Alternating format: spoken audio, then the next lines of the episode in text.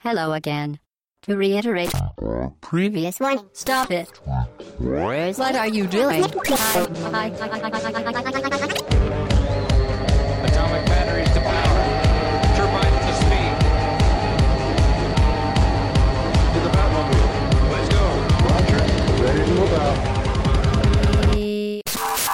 Hello again, très chères auditrices et très chers auditeurs, c'est le podcast au bas gauche droite numéro 207. Bienvenue à tous, nous sommes le 16 octobre, dimanche matin, pour ce podcast d'actualité. Et autour de la table avec moi, il y a Hobbs. Salut Hobbs. Salut Chine, salut tout le monde. Salut Sprite. Salut Chine. Mike. Salut Chine, bonjour à tous. Salut Alphonse. Salut tout le monde. Avec la petite chemise et le petit pull quand même. Parce que il va être euh, quoi Tu vas être avocat aujourd'hui. Aujourd'hui on est avocat, L'avocat, ça. il n'est pas analyste. Cette semaine, on va parler de plusieurs jeux. On parlera donc de Phoenix Wright, Spirit of Justice. Euh, Bien l'accent. hein. Ouais. J'ai j'ai fait des efforts pendant ces deux semaines. Tu as de- travaillé pendant deux Ouais, semaines. exactement. Euh, on aura de l'actualité. Ensuite, nous parlerons de The Silver Case, de Forza Horizon 3. Et au milieu, on abordera un peu le PSVR, puisque on a pu toucher un petit peu le PSVR qui est sorti cette semaine. On commence T'as même pas commencé par ça en se disant ouais, j'ai le Non, mais moi, je, tout. je, je- sur Twitter c'était la fête quoi. je tempère. Si, je tempère. Quand je suis comme ça, je, je tempère. J'ai- J'ai peur de trop, euh, de trop prendre la parole. C'est vrai que je suis content. Mais euh, Ouais. je suis content. Je suis content. Tu vomis pas, hein. content, ouais. Non, je vomis pas. Les trucs où je vomis, je reconnais et j'arrête au bout de deux minutes. Non, mais tu vomis parce que t'es content. T'as Eh pas oui, la aussi, réflexe. Mais avec le PSVR c'est peut-être les deux, tu vois, c'est c'est lié, ils vont faire un truc. Tu peux être content. euh, voilà. Alors, le débrief des semaines euh, où on n'était pas là. qu'est-ce que t'as Oui, euh, le débrief, euh, qu'est-ce qu'on qu'est-ce qu'on a raconté de beau? On a Steph qui nous dit qu'il est bien possible d'éviter le dernier combat de Deus Ex euh, Mankind Divided. Euh, je, me, je me tourne vers, euh, Mike. ouais, oui, non, mais alors attends, parce que. Il est en train de réfléchir. Ah non, non, mais parce que je me rappelle, il avait dit ça, et en Ouais. fait, euh, tu peux pas vraiment. Enfin, Ah, si. zapper le combat, en Tu fait. sais, il t'avait il t'avait mis sous spoiler que c'était qu'il y avait une possibilité de le faire justement. Ouais, mais en fait, ça tient pas. Si tu veux, t'as pas d'éléments pour stopper euh, le combat qui s'engage. À partir du moment où tu rentres dans la pièce, t'es obligé d'engager le combat. Ok. Bon, moi j'ai pas regardé le spoiler parce que j'ai pas encore terminé, donc du coup je me suis dit je vais pas me gâcher le truc. Bon, tant pis. Parce que je Non, croyais mais- que t'avais dit après. non, mais euh, je, oui, je serais retourner vérifier, mais c'est vrai que ça fait, ouais, Faudra ça fait quoi, vérifier. 2-3 semaines, faut que je, re- faudra que je Ouais. regarde. Il me semble lui avoir répondu que, euh, en fait, c'était pas tout à fait ça. Euh, Il y a un truc. Non, Attends, parce si on y va redébriefer là-dessus. c'est on va faire refaire du débrief euh, Ouais. sur ça. Bon, toujours sur Mankind Divided, on a Glenn qui nous dit que c'est un bon, enfin c'est un bon jeu, divertissant, mais que malheureusement pour lui ce n'est pas un grand jeu, qu'il en a rien retenu euh, une fois qu'il a terminé le jeu. C'était plaisant sur le moment, mais rien de marquant. euh, voilà, il a vite désinstallé. C'est hyper, hyper sympa à jouer, mais comme on l'avait, enfin comme je l'avais pointé, c'est que euh, le, le scénario et tout ne, ne suffit pas en fait à, à en faire quelque chose de beaucoup plus solide. Ça fait une expérience très sympa sur l'instant, mais par la suite, euh, bon. C'est pas l'impression qu'on avait. Enfin, on était assez enthousiaste, c'est vrai, sur le sur le jeu malgré tout. Ah oui, Euh, mais avec j'ai pris un- PAO terminé pris- trois fois quoi. Donc. euh, Ah ouais, mais moi j'ai pris un énorme plaisir à y jouer. hein. ouais, Mais c'est vrai que tu, tu me dis qu'est-ce qui te reste ou quoi Bah ouais, visuellement c'est cool, à jouer c'est sympa, mais ça aurait pu être porté par quelque chose, vu le sujet que ça aborde, Mm. ça aurait pu être beaucoup mieux traité en fait. On va terminer ce débrief par euh, Chou qui nous dit qu'elle trouve ça classe les jeux qui, même avec euh, un scénario plein à craquer, restent pourtant muets du début jusqu'à la fin. Donc les Ouais. jeux muets, ces fameux jeux muets, Comme Virginia. Comme Virginia, parce qu'on parlait de Virginia justement. hein. c'est vrai que je recontextualise pas, mais effectivement on parlait de Virginia. Donc ça demanderait, sur- elle, elle nous dit que ça demande à être sur le qui vive, même pour une simple aventure, à être plus attentif sur les détails. Euh, si on prend la peine d'avoir le fin mot de l'histoire comme des grands, voilà, une espèce d'exigence et de gymnastique cérébrale juste pour comprendre. Voilà, finalement, c'est, elle, elle repense à des jeux qui, qui, ont, qui ont eu justement ces, ces jeux sans parole. Ouais. Euh, Hyper Light Drifter qu'on n'a pas évoqué et Tesla Grad, pareil. Je sais pas si tu, tu l'as pas déjà fait, euh, tu l'as fait. hein Pas en entier, mais j'y ai joué un petit peu. C'est bien. c'est bien. Et C'est- donc, effectivement, sans, c'est- sans parole justement. Enfin, la, la narration est très légère. On parlera d'un autre jeu euh, sans, sans parole tout à l'heure. Ok. On verra. Moi, je parlais d'un jeu sans chemise ni pantalon. Ok. Si- tu veux. Les mecs, Mais- vous êtes sur vos portables, je crois pas que les, les gens ils sont pas réveillés quoi. Non mais je, que- vais, je vérifie ce qu'on disait sur Deus Ex en fait. Alors? Euh, ouais, en fait. Non mais alors en Donc, fait, tu peux de ce que je comprends, de Normand, non, mais ce que je comprends, tu peux éviter le combat, Oui, mais c'est ça. euh, mais t'es obligé en fait de faire une action quand même sur le personnage pour lequel t'aurais dû engager le combat. C'est tu peux pas le laisser le raisonner. En fait, c'est ce système de raisonnement qui n'est pas faisable. Donc oui, tu peux éviter le combat. Effectivement, il y y a un système que moi je n'ai pas trouvé. Et apparemment, il y a autre chose. Très bien. Très bien. pas rester On va trop Non, pas- en fait, il y a une autre technique qui désactive quelque chose, mais qui te fait quand même engager le combat. C'est parce qu'en fait, t'as très clair, Mike. as deux chemins. Mais t'as deux chemins sur la fin. S'il y en a un, si tu le prends avant l'autre, tu vas rater quelque chose. Ok, Mais il faut le savoir. en fait. très bien. La question Donc je vais vous passer euh, pour cette question un extrait sonore. Ouais, chouette. Donc euh, c'est euh, une comptine pour enfants euh, d'un chien policier. Et je vous laisse écouter ça.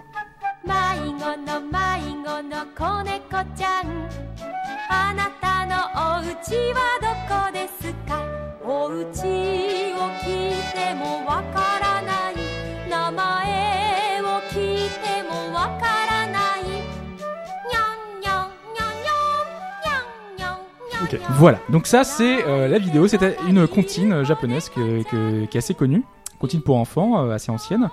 Et cette euh, comptine, elle a un lien avec du jeu vidéo. Avec lequel Avec quoi Alors je vais vous faire quatre propositions, et vous allez devoir choisir, vous êtes quatre, donc il y aura forcément un gagnant si vous choisissez pas euh, la même chose, Mhm. ou alors je vous oblige, ou alors je fais un choix... euh, Te prends pas la tête, on va répondre ce qu'on veut et puis. un choix commun. Alors, est-ce que c'est devenu le thème d'un classique de l'arcade créé par Konami, Frogger? Est-ce que c'est la chanson qui a inspiré euh, Takashi Tezuka pour créer Animal Crossing? Est-ce que c- Parapara the Rapper en avait fait un remix qui est devenu polémique en 1996 Ou est-ce que lors d'une balade dans Nintendo Dogs plus 4, on pouvait faire une rencontre assez inattendue en rapport avec la comptine? Une de ces quatre propositions est bonne. Moi, je vais aller sur Animal Crossing. Animal Mike, Crossing. Animal Ça me, ça me plaît bien. Le premier Nintendo pour moi. Parce que j'en ai aucune idée, franchement. J'aurais pris Animal Crossing aussi spontanément parce que le premier personnage que tu vois dans Animal Crossing c'est un chat. C'est Rover, si tu te souviens. Tu es dans un train. Dans tous les Animal Crossing Oui, ou, le- même ou le de- dernier Euh, Moi, j'ai fait que le dernier en gros. Non, non, euh, j'ai, pas commencé par le premier qui était sur Nintendo 64, Ouais, mais par sa version GameCube, exactement. Et normalement, tu arrives. Tu commences euh, toujours dans un train. dans un train et il y a. Rover qui vient de parler un petit peu. Et c'est un chat, effectivement. Il est blanc aussi.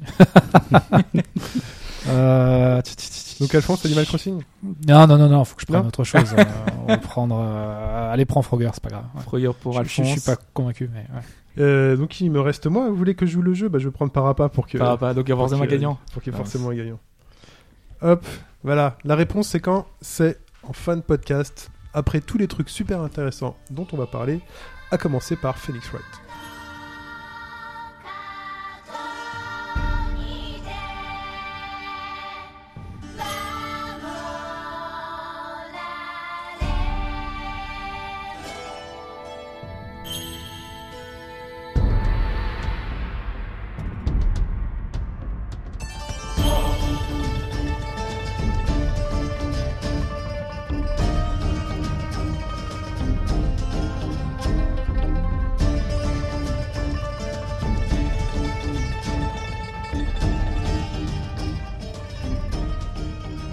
Phoenix Wright, Spirit of Justice.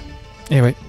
Alias Alors Gyakuten Saiban 6 euh, au Japon, donc la fameuse saga qui vous permet d'incarner Phoenix Wright, l'avocat de la défense, assister des autres membres de son cabinet à l'occasion de cet épisode, notamment Athena Sykes, spécialité en psychologie, et Apollo Justice, plus ou moins avocat euh, lui aussi, mais avec d'autres avec d'autres pouvoirs. Ouais, parce qu'on on le disait juste euh, juste avant, justement, c'est on retrouve beaucoup de personnages connus, justement après. Ah ouais, on va y venir, mais il y, a- il y a un côté best-of qui est assez euh, qui est assez important et vous allez retrouver d'une façon ou d'une autre dans le jeu la plupart des personnages qui ont été marquants, enfin sauf ceux qui nous ont quittés ou à qui il arrivait mauvaise fortune. Mais ça change par rapport au Euh, au précédent, cours des était un peu épisodes. plus euh, chiche à ce niveau-là. un peu plus centré, ouais. Ouais. Ils avaient essayé de pousser euh, de nouveaux personnages. Là, euh, t'as- oui, t'as des nouveaux personnages qui arrivent au fil du jeu, mais qui sont peut-être moins marquants. Et puis on a vraiment l'impression que l'accent a été mis sur ce côté, euh, euh, comment dire, le- la fête de fin d'année, tu sais, où tu retrouves tout le monde et t'as Ouais. tous les personnages importants qui sont là.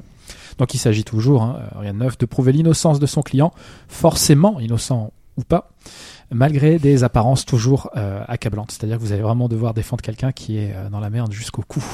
Ah, Euh, c'est ça, hein. le, c'est le sixième épisode, épisode canonique. C'est le neuvième si tu inclus les spin-offs Ace Attorney Investigations et Daigakuten Saiban. Et c'est le dixième si en plus dedans tu mets le, le spin-off avec euh, le bon professeur Layton. Mm. Euh, 10 épisodes en 15 ans quand même. hein. On, aurait- on fête les 15 ans de la saga aujourd'hui, 2001 déjà, sur Game D'ailleurs, Boy juste Advance. pour revenir deux secondes sur le Layton, il a été considéré comme non canonique euh, ce mois-ci. Et moi aussi, c'est pour ça que j'ai dit que c'était le neuvième. Ouais. Ouais, qui était un petit peu. Mais officiellement, il peu est vraiment pas du tout dans la. Ils l'ont enlevé. quoi. hors de la chronologie. voilà. ouais. Il n'existe pas. D'accord. Ah, c'est pratique, c'est pratique. Bon, toujours est-il que Capcom nous emmène ici dans le royaume de Kurain où la justice et l'esprit de la justice, comme le dit le titre anglais, est particulièrement mis à mal. Le jeu est sorti en juin 2016 au Japon. juin 2016. On est en, il est sorti en septembre 2016 par chez nous. Trois mois pour sortir, franchement, euh, une traduction aussi euh, impeccable. On le dit, même si le jeu n'est qu'en des maths, etc., etc. Et que en anglais.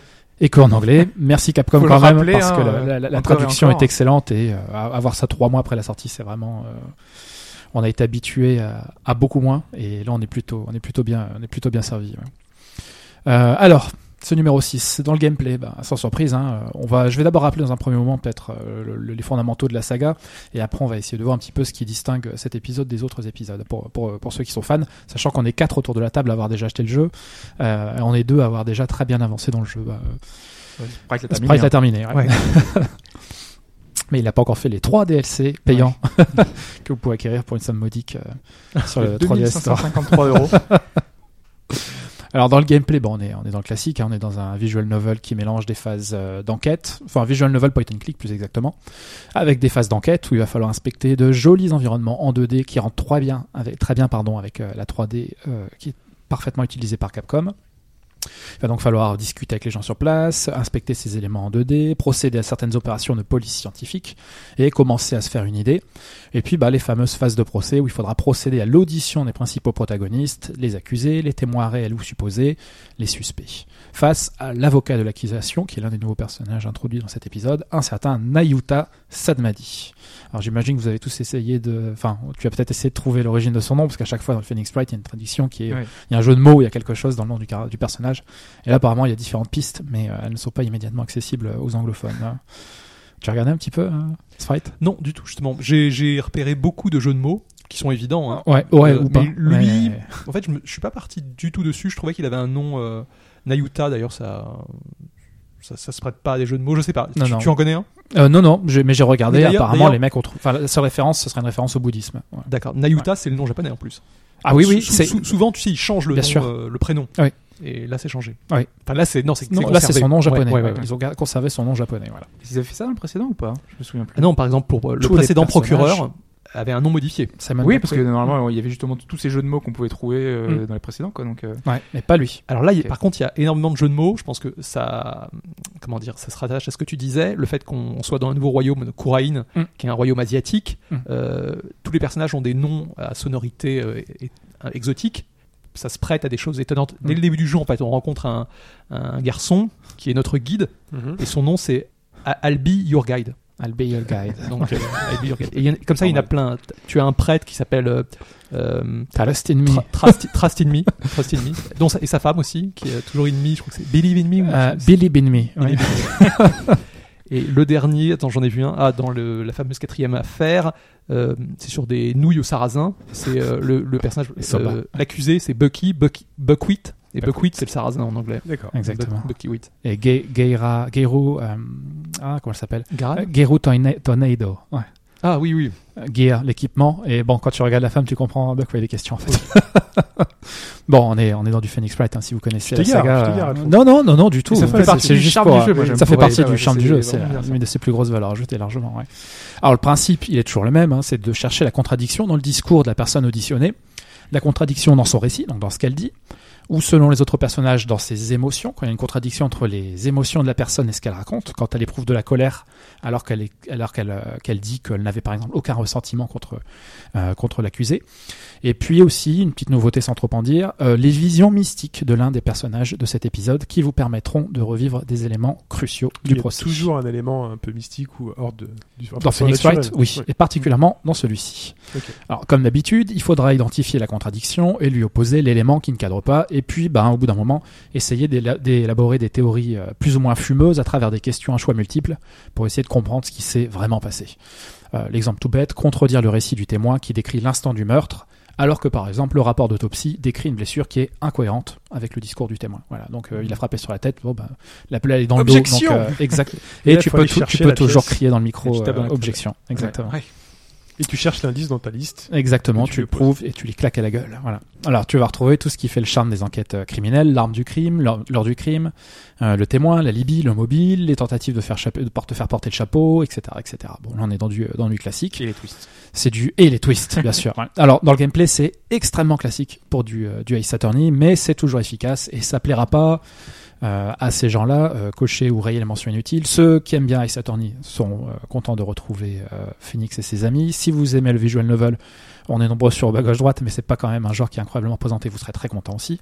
Si vous aimez les jeux d'enquête policière, c'est un genre qui est encore plus rare. C'est c'est parfait parce que on a beau être avocat sur le fond, c'est nous qui faisons l'enquête, donc on a un petit peu. Ouais, c'est les avocats modernes. Le, le créateur de la série, l'américaine. Sh- Shu Takumi, dit toujours qu'il s'est inspiré de Colombo pour euh, le, Je vais- le premier. je, vais- euh, je ne ouais. savais pas, mais je vais y venir. ouais, que- C'est le cas. et j'adore Colombo aussi, et c'est pour ça que j'adore aussi. De euh, Colombo, euh, qui était un policier, t'as beaucoup de séries qui parlent d'avocats qui font eux-mêmes les enquêtes pour. euh, Ouais.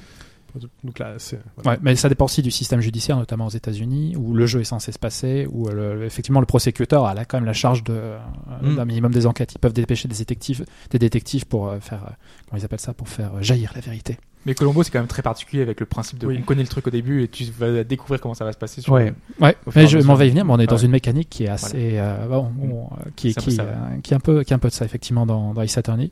Oui. Je t'en prie, tu voulais dire. non, tu non, non, dire non, non, non, ju- non, ju- juste le fait que le, ce, ce principe de Colombo, c'est-à-dire le, le fait de voir le meurtrier commettre le crime dès le départ, Mm. C'est pas toujours repris euh, d'un procès sur l'autre. Non. C'est Non, là souvent, je sais que la série aime bien introduire euh, un nouvel épisode avec euh, un procès de ce type, enfin une, une affaire de ce type. Et là, c'est le cas d'ailleurs. Ouais, tout à fait.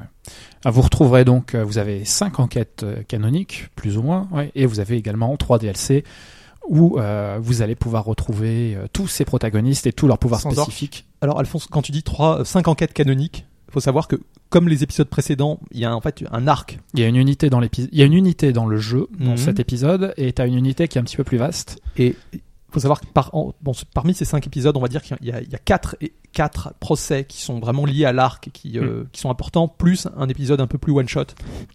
Ouais. Et qui, mais qui est là pour en fait, euh, bon, qui fonctionne très bien aussi. Et le, le jeu en fait est vraiment découpé de façon à ce que euh, chacun des, hum, des avocats, donc du cabinet Wright and Everything, enfin, le nom Ouais, exact, c'est comme c'est ça, ouais. ça, interviennent.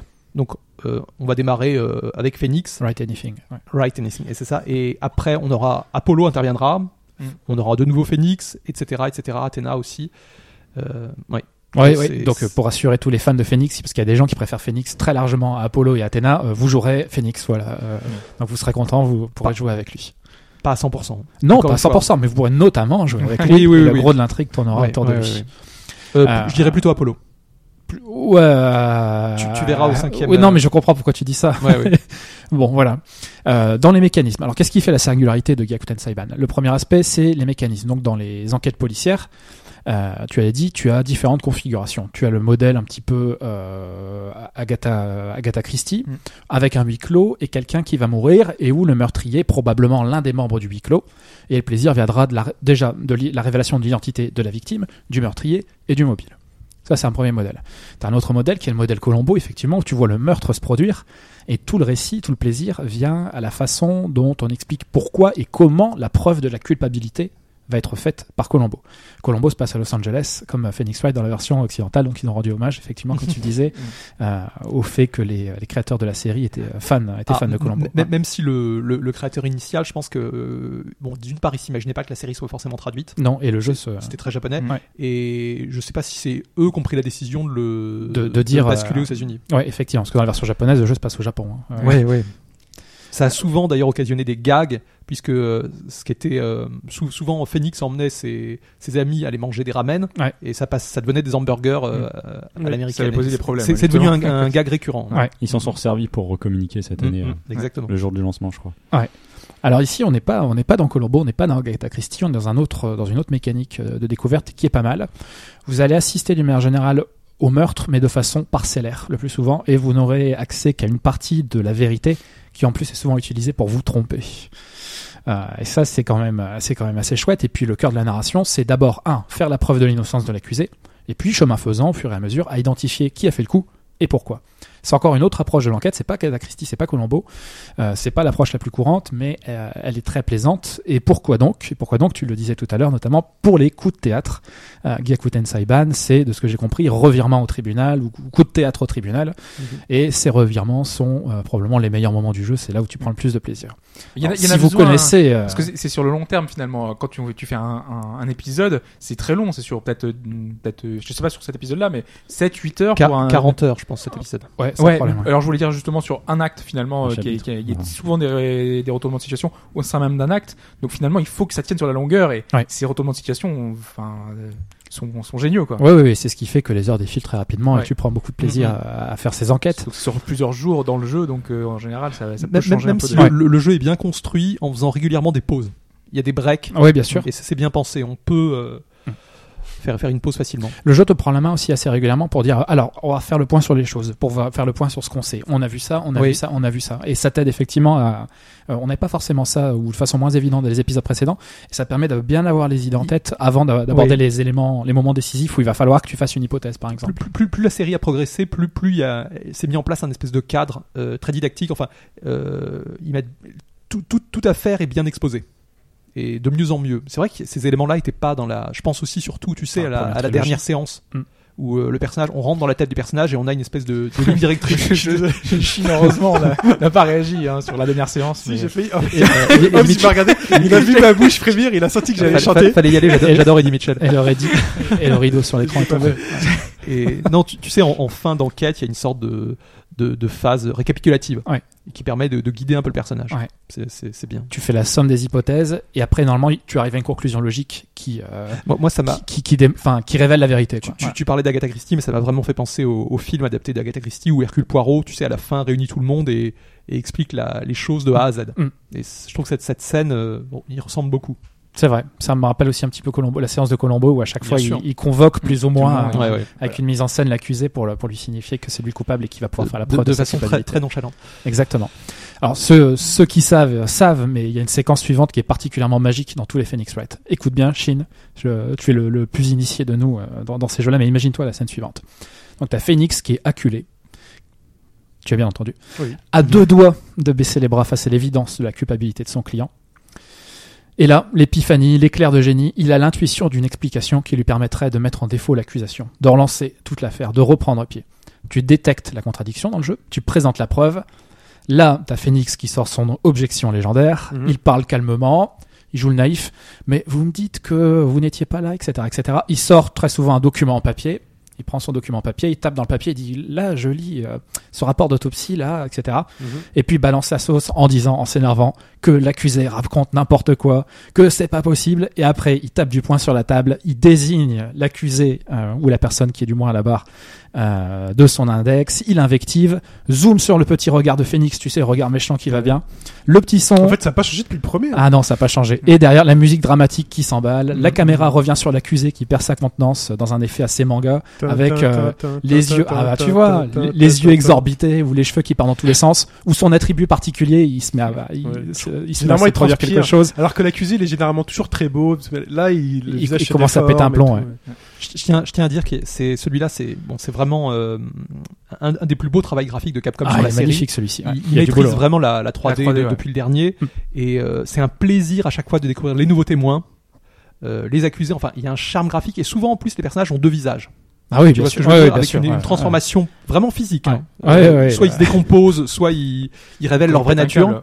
Ils révèlent leur vraie nature et il y a un, tout, tout un pan d'animation qui est, qui, est, qui est fait pour ces, ces, ces nouveaux visages. Et c'est vraiment à regarder. Moi, ça m'a rappelé vraiment le, le Capcom des années 90 où ils excellaient au niveau du design euh, euh, dans les jeux de combat, etc. Et D'ailleurs, le casting, une chose, Ouais. comme on est dans un royaume euh, plutôt as- asiatique, euh, on a des personnages très exotiques Mm. qui pourraient presque venir d'un jeu de combat Capcom des années 90. C'est très costumé, encore plus qu'à l'habitude. Ouais. Les, les persos, c'est ouais. sprites 2D ou 3D 3D, Il y a la 3D. Tout à ouais. 3D, C'est 3D. ouais. maintenant. tout 3D. Ok.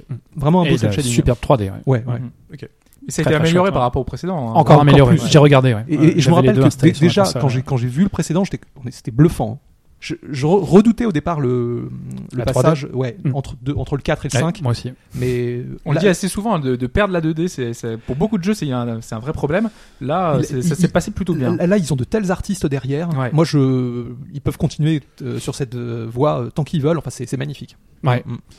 Donc euh, très, cet aspect vraiment euh, très chouette de ces de ces euh, de ces retournements tribunaux qui sont d'autant plus forts que euh, comme dans Colombo pour le coup, tu as un rapport du faible au fort et de l'idiot à l'idole. Colombo arrive avec sa 403 cabossée, son impair complètement pourri, face à des médecins, des avocats, des stars de cinéma, de l'édition, de la chanson. Et Ace Attorney, c'est un petit peu la même chose. Ça fait se rencontrer un avocat, mon Phoenix, qui a maintenant sa petite réputation, mais pas, pas ses collègues, et qui pèse rien face à des accusés féminines qui vont jouer leur charme face aux juges bien crédules, ou des accusés qui sont bien sous tout rapport parce que c'est des euh, stars aussi, là encore, parfois, de, de leur discipline, des gloires locales absolument intouchables. Ouais, ouais. Mais au final, la, la justice triomphe, le petit bal grand, la justice euh, est rétablie. Et puis une autre encore euh, caractéristique de la saga qu'on retrouve beaucoup, bah, l'humour d'une manière générale, donc dans l'expression des personnages, euh, quand tu les prends en train de, de, de mentir, les jeux de mots sur les noms, euh, les situations complètement euh, improbables, cartoonesques, très manga Voilà. euh, à la Rien japonaise. que la première, euh, la première enquête est, euh, est assez folle. Quoi. Ils ont une conception de la justice qui est complètement Ah. débile. Quoi. Ouais. C'est, c'est un Est-ce truc. est-ce qu'on est-ce qu'on peut petit- un petit peu en parler On va, on va y venir. Ouais, On je, va y je venir quand même parler euh, des spécificités du, du pays, donc de Coraïne, ouais. qui euh, en fait n'a n'a plus d'avocats depuis une vingtaine d'années. Ouais. Enfin, c'est pas que les avocats ont disparu, c'est que personne ne veut. euh, Il s'est euh, produit un événement qui fait que la Ouais, réputation des avocats à la défense a été durablement entachée. Et sur- surtout, ils ont mis en place le, le DCA, Ouais. qui est le Defense Culpability Act, c'est-à-dire que tout, euh, toute personne coupable, euh, reconnue coupable, Mm. euh, son avocat, donc l'avocat de la défense, en- peut encourir la même peine. Il est solidaire. Et comme le royaume de Coraïne, c'est plutôt la peine de mort, euh, personne ne veut défendre. Ouais, D'où le spirit of justice qui est assez mis à mal dans ce, dans ce pays. ouais. Et, et c'est comme ça que dès le début de la série, en fait, euh, enfin, Phoenix en arrivant dans le pays n'est pas au courant de tout ça et met les pieds dans le plat en disant bah, je vais défendre, il y a pas de souci. Et une fois qu'il a, il a passé le cap de la défense, on lui explique la situation et évidemment c'est très compliqué. Ouais, c'est l'un des. euh, pour essayer de positionner un petit peu ce, ce Ace Attorney par rapport au précédent, c'est peut-être l'un des plus politiques. L'épisode précédent, déjà, on parlait de Dark Age of Law. Je Ouais, sais pas si tu te fait. souviens. C'était le, le- le principe du précédent, si vous voulez, c'était le fait que certains avocats euh, euh, créaient eux-mêmes leur euh, falsifier les preuves. ouais. falsifier les preuves avec des, Ouais. leur propre évidence qui Mhm. était fausse et c'était le thème. Ouais. Et là, c'est plus effectivement une, une justice à part dans, dans son pays et on est comment dire le, le pays est souverain. C'est c'est ça aussi Ah le oui, problème. bien sûr. C'est c'est ouais, ouais, ouais.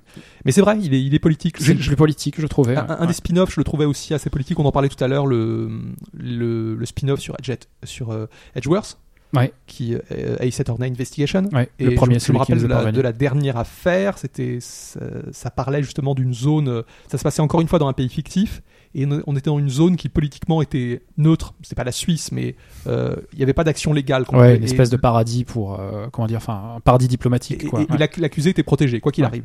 Et voilà, c'était assez intéressant. Mais c'est vrai que celui-là est très politique. Ouais. C'est le plus mystique aussi, très clairement. Complètement. Avec euh, bon Spirit of Justice, l'esprit de la justice, mais aussi les esprits. On, on va pas vous le dire, mais Par rapport à la musique, Vous justement, allez c'est- comprendre. c'est c'est lié à, à quoi, à mort. euh, Quand tu vas, ok. tu vas comprendre quand tu le verras, mais on a effectivement passé un, petit morceau qui, est, euh, qui montre on- le caractère on- très très mystique. On retrouve un euh, peu tous jeu. les éléments qu'on avait rencontrés avec Maya. Bien Puisque- sûr. Puisque ouais, ouais. Maya, il faut savoir que Coraïne, le, donc ce pays, Mm. c'est le, le pays d'origine du. euh, Maya vient d'un village Ouais. euh, au Japon, enfin pas au Japon, maintenant aux États-Unis, mais bon, c'est Dans la version, c'est- la version origine, c'est japonais, lui aussi. et Ouais. qui dont dont le, le culte provient du Coraïne. Ouais. C'est c'est- ils sont liés en fait. Ouais. Et là, elle fait son apprentissage au, au Coraïne. Exactement, avec cette fameuse méthode de, de euh, spirit channeling. Ouais. Donc C'est de- du, c'est de la, c'est comme capacité spirit, d'invoquer les esprits. Oui, l'esprit prend, prend ton corps. En fait, Mais du ça- coup, vu qu'il y a tant de personnages qui interviennent, qui ont chacun normalement une mécanique euh, de jeu, euh, enfin une mécanique euh, de, Là, là, il y a une nouvelle mécanique en fait. Vraiment, Ouais. Une c'est la, la divination séance, enfin, Ouais, séance c'est ça, divination, et qui, en fait, qui permet de, de montrer les, les derniers instants d'un, de, de la victime à travers ses yeux.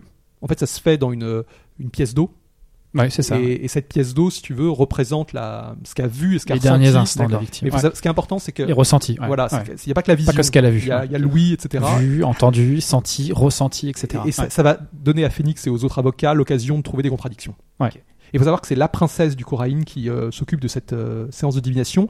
Et en fait, cette séance, elle faisait euh, loi, puisqu'on n'avait pas besoin d'avocat. Ce qui était montré, c'est la vérité. Ouais, c'était une espèce de vérité révélée. C'est comme ça qu'il pouvait se passer d'avocat. Ouais, ok. Le procureur était juste là pour. euh, euh, Pour dire on valide. euh, oui, exactement, exactement, exactement. Ouais. Et un, un petit détail amusant, c'est que comme d'habitude, le juge, tu sais, Oui, c'est toujours le même juge. Ouais. Il est à la mode Quel- ce- du, du coin du coup. Oui, là, oui. euh, Oui, oui, oui, Ou- exactement. Ou, ou que l'action euh, C'est- ça, c'est vraiment place, un- un, des, effectivement. un tu des meilleurs gags, je trouve. Et il y a toujours le même il caractère. Est toujours euh, aussi débile, quoi.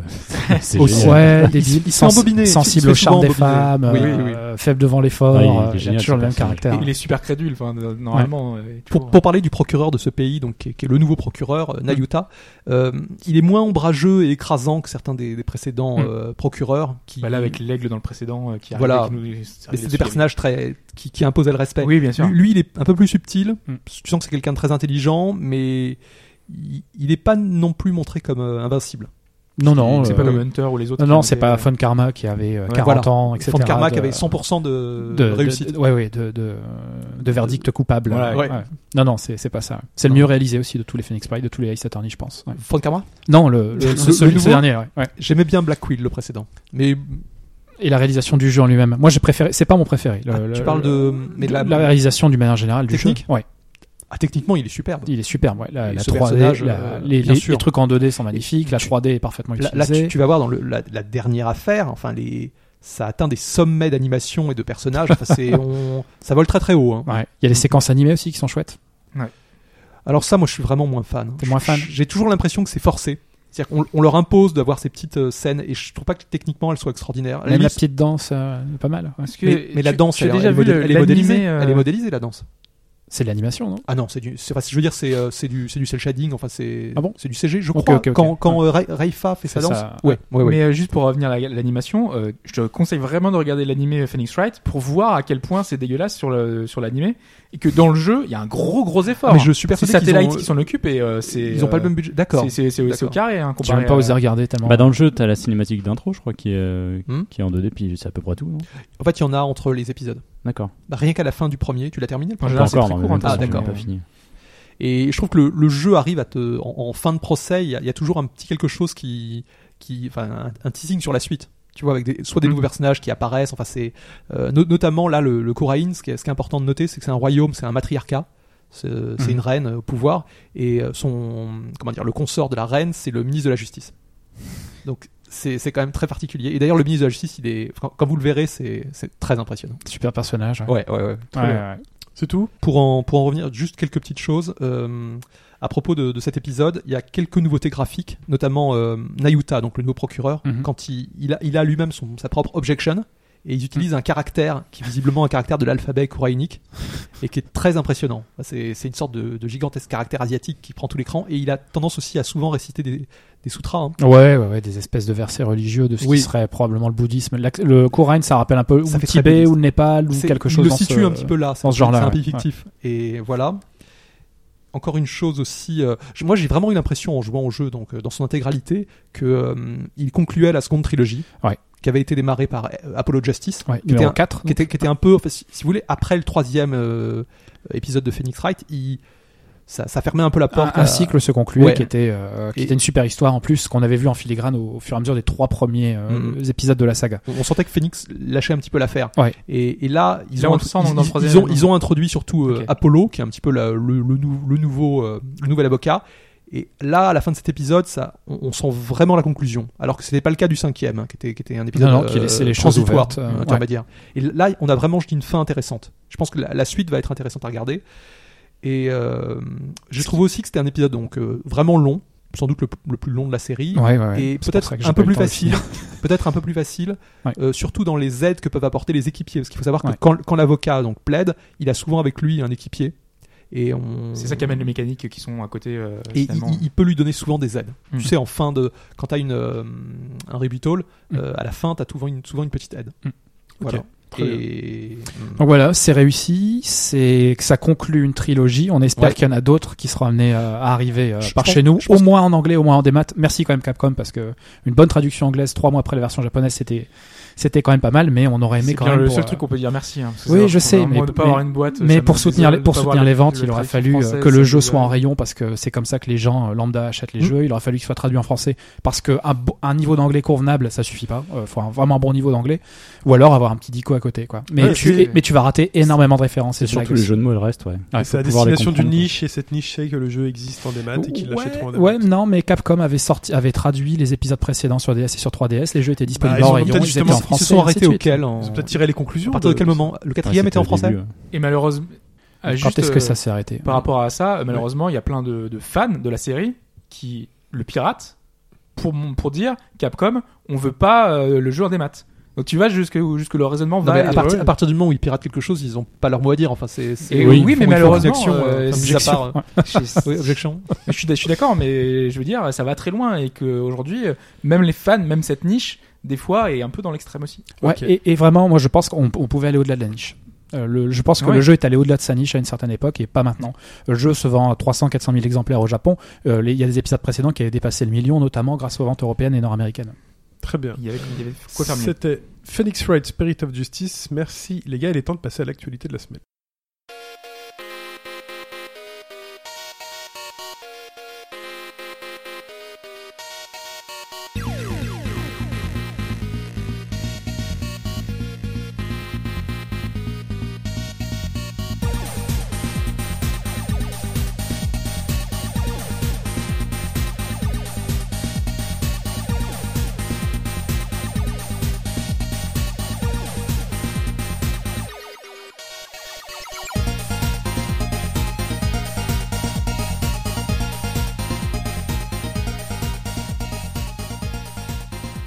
L'actualité de la semaine, elle s'ouvre sur une compilation Sega 3D Classics, une nouvelle compile. C'est l'occasion de mettre du- encore une fois euh, du, du Street of Rage 2, hein, évidemment, en, en musique.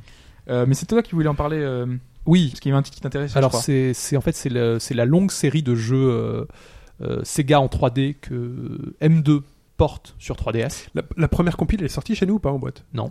Pas encore. Euh, c'est la deuxième. hein. Ouais. C'est-à-dire qu'en fait ce qui se passe c'est que Là, tu parles de la deuxième et la première. non je parle de la c'est troisième. la troisième là. C'est la troisième Il y a eu Ouais. trois compiles au Japon. Enfin il y a une troisième qui va sortir là et il faut savoir que la première n'est jamais sortie euh, Voilà, ni aux nous, on a eu la États-Unis ni deuxième en en Europe. fait. Elle est sortie ça y est? En boîte Euh, non mais je veux dire, nous, en fait, la, c'est la première qui est sortie, nous on a eu la deuxième compilation avec des jeux qui Oui, vendaient exact, plus. euh, tout Il y, à en- il y en a une qui est disponible. ouais. Oui. Ok. Enfin, faut savoir que tous ces jeux, bien que les compilations, là, on parlait des boîtes, etc., ils sont disponibles sur l'eShop, hein. Mm. Euh, À indé- l'unité. indépendamment à l'unité, exactement. Mais ce qui est intéressant de savoir, c'est que sur ces compilations, depuis la deuxième, euh, M2 a tendance à rajouter des titres inédits D'accord. qui euh, ne sont pas encore euh, disponibles sur les shops ou qui vont le devenir. Et là, donc, dans ce qui a été annoncé, euh, on a cinq jeux qui existent déjà, donc qui sont Afterburner 2, Super Hang-On, Sonic 2, Street of Rage 2 et Gunstar Heroes. Mais on a donc quatre nouveautés, dont Thunder Force 3, qui est pour moi un, un grand shoot 'em up de la Mega Drive. Et c'est intéressant parce que shoot- euh, Thunder Force 3, il a jamais été porté depuis, enfin uniquement sur Saturn, dans, mais uniquement au Japon, donc une version assez rare. Et on ne pouvait pas l'avoir sur Virtual Console ni nulle part. Donc euh, là, ça va être l'occasion de pouvoir y rejouer. Ouais. Et de voir les nouveautés, euh, ce un- qu'ils ont rajouté, euh, est-ce qu'ils vont faire euh, des, des J'ai vu euh, qu'il y avait un mode, euh, ce qui s'appelle le mode Kid, enfin un peu plus facile, mais qui était déjà disponible sur Saturn.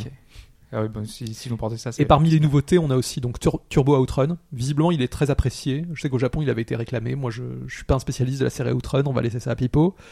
Et deux autres jeux, donc euh, Columns qu'on a vu partout.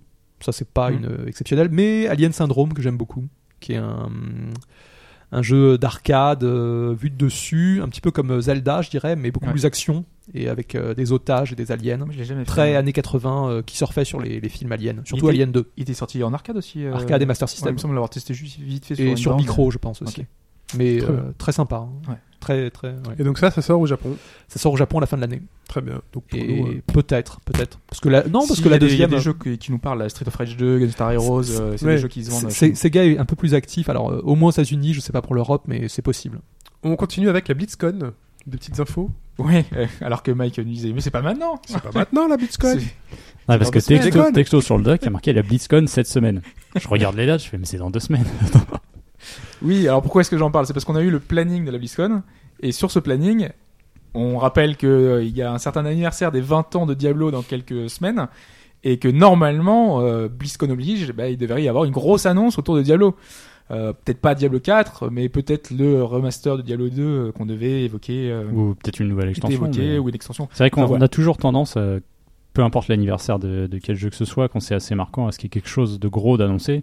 Après, c'est pas souvent le cas. Euh, Regarde Metroid, regarde. euh, Bon, après c'est Nintendo, c'est Des fois, c'est juste des CD musicaux. Des fois, bon, on verra bien. Mais ouais, il y a des rumeurs comme quoi il y aurait quand même des trucs autour de Diablo. Parce Oui, mais malheureusement, rien. pas probablement pas à cette BlizzCon parce que euh, y a Possible aussi. C'est ouais. vraiment très très court tout ce qui a été annoncé et ça suit pas le planning parce qu'à chaque fois qu'il y avait une grosse annonce à la BlizzCon, en gros t'avais euh, une annonce c'était genre le mardi et le mercredi et le jeudi t'avais des conférences qui permettaient de revenir sur euh, sur la création de ces jeux etc. Là il y a pas c'est pas le cas. Donc euh, à moins qu'ils l'annoncent en, en fin de, de BlizzCon et euh, dire euh, voilà on vous annonce le trailer, ça va être difficile. à mon Généralement, avis, je pense que euh, c'est en ouverture en fait. Mais oui, toi, t'attends quoi ouverture. Quand tu cloques. ouais. Moi j'attendais un Diablo 4. Le 3 il est sorti il y a pas si longtemps que ça? Ah si si. 2000, euh, à 2012, je crois, et deux Tu ans après euh, l'extension 2014. Déjà Ouais. Podcast 0. Ouais. On en parlait, j'en parlais déjà. Il était déjà sorti Ah oui, t'es déjà sorti. On parlait de l'hôtel des ventes euh, euh, avec euh, tu sais, l'argent euh, réel. Oh, ça passe vite. Hein. Ah, mais c'est vraiment super vieux maintenant. Ok. C'est pour ça que c'est étonnant que- qu'il n'y ait pas plus de choses. Oui, c'est- ouais, on a vieilli. Merde. Voilà, Diablo, euh, bon, on espère. Attends, j'écoutais la radio hier. Attends. Et euh, ils ont fait un espèce de remix de What is Love de The Way, tu vois. Et le mec à la radio qui fait. Et oui, remix de ce classique. What is Love, quoi. C'est devenu un classique. Ouais. Voilà. C'est la vidéo avec Jim Carrey, non? Pardon? Ouais, exactement. c'est la vidéo avec Jim Carrey. Ah putain.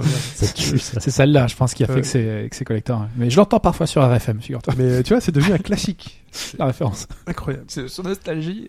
Euh, bi- bientôt, ce sera sur Nostalgie, ouais. Et of Base et compagnie. Euh, Forza Horizon 3, j'ai passé. pff, Non, ça, ça, c'est après, c'est bien après, tu vois, on est. Un nouveau RPG chez Furieux. Je sais pas Ouais. comment vous dites. Furieux. Furieux. Je sais pas si t'as vu passer euh, l'info. J'ai vu, j'ai vu. Ok.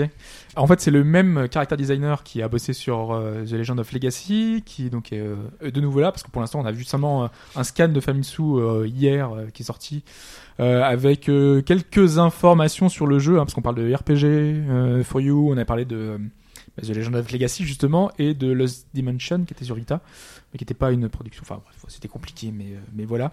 Euh, oui, ce sera intéressant parce que en gros, euh, l'idée là derrière ce titre qui va sortir en 2017 au Japon, euh, ce sera neuf personnages et ces neuf personnages, on aura la même histoire, mais d'un point de vue de ce personnage-là.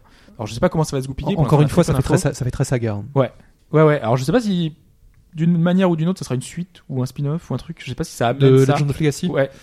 Euh, moi, je, je- on verra, mais oh, j'ai l'impression qu'il y a au moins la même équipe. Enfin, euh, Ouais, le, logo est très similaire. Ouais. Euh, visuellement, ça a l'air. euh, euh, Il y a quelques, on voit quelques images. Ça, ça a l'air un peu pas dans le même style. Ouais. On verra, mais c'est possible. C'était ce jeu avec le- l'effet pop-up à la fin. tu Mm, vois, Oui, ce- oui, je, ouais. je- je vois. Ce qui était très bien. d'ailleurs. Et Gundam Gundam, oui, euh, oui, parce que non, on a juste eu euh, l'info comme quoi le versus qui avait été annoncé au TGS, euh, il y aurait euh, une version Asia du Gundam, donc il va sortir, euh, donc on pourra y jouer en anglais finalement. Ok. Et c'est Parce que vraiment version cool, Asia, quoi. on dit version Asia, ça veut dire que c'est ré- compatible chez nous.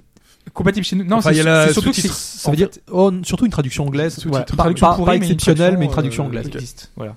Ça avait changé euh, la vie pour de beaucoup de gens parce que par exemple sur Gundam Breaker 3, on avait eu que du japonais jusque-là et là on avait vraiment de l'anglais et euh, tous les menus étaient traduits. Et déjà rien que ça, c'est un, c'est Ah une bah, grande avancée. C'est- souvent pour le public euh, hongkongais hein, que- Ouais. qui, qui font ce genre de choses. Pourquoi les mecs à Hong Kong ils préfèrent les jeux en anglais? Ils parlent anglais. Parlent anglais Mhm. C'est vrai? Mais c'est Bah, une colonie, euh, ouais, colonie ouais. anglaise. Ouais, non, mais je suis d'accord, mais. euh, C'est très développé. Si, si, très c'est- ouais, l'anglais est très développé. Au Ça gauche, beaucoup, pour le business. Un podcast, une information culturelle. Euh, et les Steam Dev Days qui ont eu lieu. Ouais, euh, alors là, il y a eu pas mal de choses. Je pense que tu as vu passer, Mike, le, quelques le pad trucs, PS4 notamment, qui sera. Ouais, parce que sur euh, Steam, euh, depuis un an, je crois maintenant, il y a le fameux Steam Controller. Oui. Leur manette euh, produite par eux-mêmes, qui te permet aussi de remapper toutes les touches. Donc, euh, t'en fais un peu ce que tu veux et tu partages tes configurations avec les autres. Ça, c'est ça qui est intéressant. Si quelqu'un a une idée peut-être un peu plus fine sur un type de jeu, tu la télécharges, c'est adapté, t'essayes et puis tu vois si ça te plaît. Quoi. C'est surtout parce que le, le, le contrôleur remplace une souris. Euh, le contrôleur ça, a cette particularité en partie droite d'avoir une, une zone tactile touchpad qui remplace, en gros, qui peut donner une forme de rapidité euh, que tu peux avoir à la souris. Mais tu peux vraiment le paramétrer plus. Enfin, c'est Et c'est t'en pas fais que ce que t'en veux, uniquement quoi. dédié à ça, quoi. C'est tu peux Oui, vraiment c'est- remapper bah, tes je vous En tu fais, t'en fais un peu ce que tu veux, donc Ouais. c'est utile. D'ailleurs, je vous invite à voir la, la vidéo que Glenn euh, a faite sur le sujet, d'ailleurs. Il présente plusieurs types de jeux avec le Steam Controller. Et pourquoi tu parles de, justement de la DualShock 4 C'est que la manette va être supportée par Steam de cette façon-là. C'est-à-dire que là, tu, auras aussi un système de configuration personnalisable. Ouais, alors ce qu'ils ont montré justement, c'est avec Doom euh, que le trackpad peut être utilisé comme une souris. Donc en le configurant euh, correctement, ça tu peux le faire. Alors, c'est très bizarre. Alors, sur le DualShock 4, pourquoi pas, mais vu qu'il est au centre de la manette, c'est le genre de truc qui sera sûrement Non, pas pratique, euh, quoi. Puis déjà, euh, ouais, à la souris avec un trackpad, c'est déjà pas terrible pour. Ouais, naviguer, euh, pourquoi pas Parce que c'est déjà reconnu en fait sur quand tu la branches avec le câble, euh, ça émule la souris et tu peux naviguer sur ton PC avec le, le touchpad de, de Ah la bon DS4. Ouais, ouais, ça marche. Ah, mais Ça c'est a pas beaucoup d'intérêt, ouais, mais ça marche. quoi. terrible, terrible quoi. Mais vraiment, quand ils ont parlé de la, de, de la manette et des évolutions possibles, c'est pour dire que la manette, euh, la DualShock 4, est compatible avec la plupart des jeux, mais que euh, l'utilisation est très peu poussée et c'est très mal euh, reconnu dans la plupart des Ah, jeux quoi. C'est vrai que Donc, c'est euh, vrai qu'à la base, euh, il fallait passer par un logiciel tierce euh, Mm. développé Donc là, par un si mec, je euh, rentre chez moi, que j'allume mon Steam, que je branche ma, PS, ma manette avec une- un câble en plus, ça marche bientôt, c'est pas C'est pas encore, encore euh, fait. c'est pas encore fait. Donc bientôt, je la brancherai avec, Avec un un câble. câble ou depuis quelques temps le dongle qu'ils Le ont dongle, sorti, euh, qui est sorti cet été. ouais. J'ai pas le dongle. Donc je branche avec un câble Tu branches le câble que tu as avec ta PlayStation. et ça marchera plus facilement, euh, plus nativement qu'avant. C'est ça. Ah, ok. On dit dongle ou dongle Moi je dis dongle Wi-Fi. Tu dis donc, moi je dis dongle. Moi, je dis dongle aussi, Ouais, mais je sais pas. J'avoue que. Ah, on est trois contre C'est la question rhétorique. Ok, autre Euh, chose. oui, euh, toujours sur euh, cette manette là. A priori, c'est pas la seule manette qui sera configurable Ouais, de cette manière-là. c'est ce Donc que il y aura une compris appli aussi. générale pour d'autres trucs. hein. En fait, c'est la première qui arrivera autre que le Steam Controller. Mhm. On peut supposer que la manette Xbox One et d'une façon générale, ils ont parlé d'une manette populaire. Alors en dehors des constructeurs principaux, je vois pas trop. Je vois pas la manette Wii utilisée, tu vois. C'est euh, Ouais, non, je sais pas après. euh, donc il y a peut-être d'autres trucs dans le commerce qui se vendent bien et qui vont peut-être intégrer. euh, Bah, Il y a les Logitech en général qui ont des, c'est des pads propriétaires, mais qui peuvent Oui, vrai, bien ouais. fonctionner. euh, voir euh, ce que ça va donner. Mais euh, ouais, est-ce que si, enfin, ce que soulevait pas mal de gens, c'est que ok, ça va fonctionner pour Steam, mais pour ceux qui utilisent euh, GOG, euh, pour ceux qui utilisent euh, aucun truc, Ouais. genre Windows Store, ils auront pas ça. Voilà. Euh, puisqu'après, pour le coup, ça a été un vrai. C'est vrai que pour le coup, la manette Xbox One, dans un autre cas, s'impose ou Xbox 360 puisqu'elle est supportée plus ou moins nativement par la plupart Ouais. des jeux vu que c'est des jeux multiplateformes. Ouais. Alors t'as quelques jeux qui font l'effort d'intégrer l'option PS4, c'est-à-dire que ça change même les icônes. Je crois que Batman, le dernier Batman le fait. Donc en fonction de la manette que tu branches, euh, bah, t'as les icônes qui sont adaptées à ta manette. Parce que si tu joues avec une manette PS4 avec les icônes euh, Xbox One ABC, 360, tout ça, ouais, ça fait. il y a un petit temps d'adaptation, Ah, c'est pas pratique. Quoi. ABXY, pardon. Euh, toujours sur les Steam Dev Days, hein, parce que ça a duré euh, sur plusieurs jours. Ouais, sur en deux, trois général, jours, euh, C'est donc c'est pour les développeurs, donc ils essayent d'annoncer un maximum de choses. Euh, le Steam Link qui fonctionne pas mal, euh, donc sera intégré sur les TV Samsung. Donc c'est pour montrer encore une fois que euh, la guerre de finalement des, des écrans de télé, euh, Steam veut y être. Euh, donc euh, ça va être important. Euh, et ça va aussi être important pour essayer de populariser le SteamOS et essayer de le, le mettre un peu partout. hein, finalement, Mhm. c'est euh, jouer en mode big pictures euh, où est-ce qu'on veut. Il y avait la nouvelle manette du Vive, mais je pense que j'y reviendrai juste après. Il y avait aussi le, alors une phrase qui a fait un peu polémique. Donc Valve explique que Steam, qui est une plateforme que beaucoup ex- euh, considèrent un peu moribonde parce que il y a énormément de jeux qui sortent et pour trouver un jeu, c'est super compliqué parce que voilà, euh, dès que t'as une sortie, t'en as, t'en as 15 qui arrivent dans la même journée, t'as des add-ons, t'as des DLC, t'as plein de trucs qui arrivent en même temps et donc du coup ton jeu est complètement perdu. Et Steam a dit, a, dit, a fait une déclaration, enfin Valve avait fait une déclaration en expliquant que Steam est une méritocratie et que les bons jeux, quels qu'ils soient, Ouais, chaud se vendent toujours. C'est ce qu'ils ont dit concrètement. Mhm. Donc ils, ils expliquent là aux gens, à tous les développeurs, que si votre jeu ne s'est pas vendu, c'est parce que votre jeu est mauvais. Ça fait élitiste. Alors que, pas vrai. mais alors que des- euh, puis le souci, c'est, tu viens de le dire, c'est que le jeu, il peut être bon, mais il faut déjà le trouver en fait. Bon ou pas bon, il faut déjà arriver à le trouver. C'est ça le souci en Si fait. tu connais le titre, tu es un moteur de recherche, tu le trouves. Tu le, euh, S'il est bon et qu'il a été repéré par les journalistes ou autres sur les Oui, mais sites. c'est peut-être tu le trouves. c'est peut-être l'étape d'avant que que Steam mentionnait, je pense. Par contre, C'est c'est de dire si toi tu vas sur le, le store Steam, oui, et tu que tu cherches, pas la tu presse, je t'as rien, bon tu dis je veux chercher un truc. Euh, les indés pour se mettre en avant, c'est pas forcément évident quoi. Ouais, parce que eux, ils expliquent pouvoir faire un, un- pas mal de choses euh, qui sont mises en avant. T'as le système de curateur, t'as le fait que eux-mêmes mettent en avant des jeux. Sur la home, t'as toujours 5 ou 6 jeux qui sont mis en avant. T'as les meilleures ventes. T'as le système de notation, enfin lié à la notation inter- interne et métacritique. Euh, t'as les, les notes, les trucs. Mais tout ça, il faut avoir un minimum de visibilité, à- visibilité à Puis l'origine. T'as toujours ces triple, hein. ces triple A qui sont aussi en, en home. T'en as la moitié, je pense, dans le bandeau déroulant qui sont là. Alors après, pour, euh, pour pas enfin, défendre un peu Steam, c'est un peu le même problème qu'à la Fnac ou à Micromania ou Auchan. C'est quand tu rentres à Auchan et que tu dis je veux un bon jeu, enfin, tu, tu vois, tu as toutes les boîtes qui sont posées partout.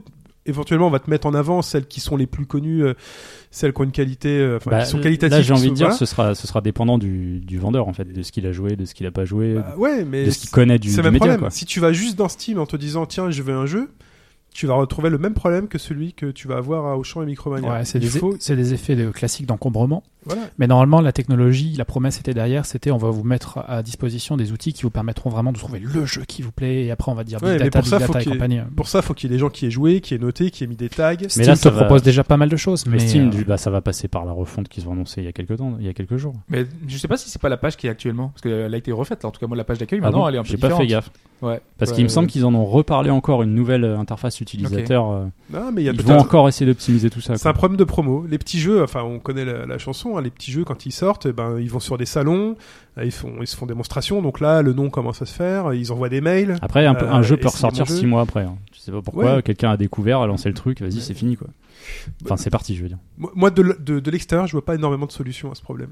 C'est un, Enfin, problème. Il y a énormément de choses. C'est comme, euh, c'est comme dans la BD, c'est comme dans le manga et tout. S'il y a une telle production journalière, tu te dis c'est pas possible. Voilà. Comment ils font quoi T'en as, as toujours qui vont au casse-pipe. Ouais, mais Malheureusement. L'interface de Steam est quand même assez archaïque. Euh, Elle est un Après, peu oui. dépassée et Oui, oui. il y a moyen de faire mieux. hein. J'ai- j'ai vraiment. euh, Et logique, bah ils bossent dessus justement. Ouais. Ils vont essayer de faire en sorte que euh, tout ça se, re- se refasse un peu quoi. Mais t'as pas besoin de déclarer que euh, justement c'est euh, C'est dur. n'importe qui pourra marcher. C'est un peu dur. ouais. On va mettre un bouton jet de la chance, tu sais, comme.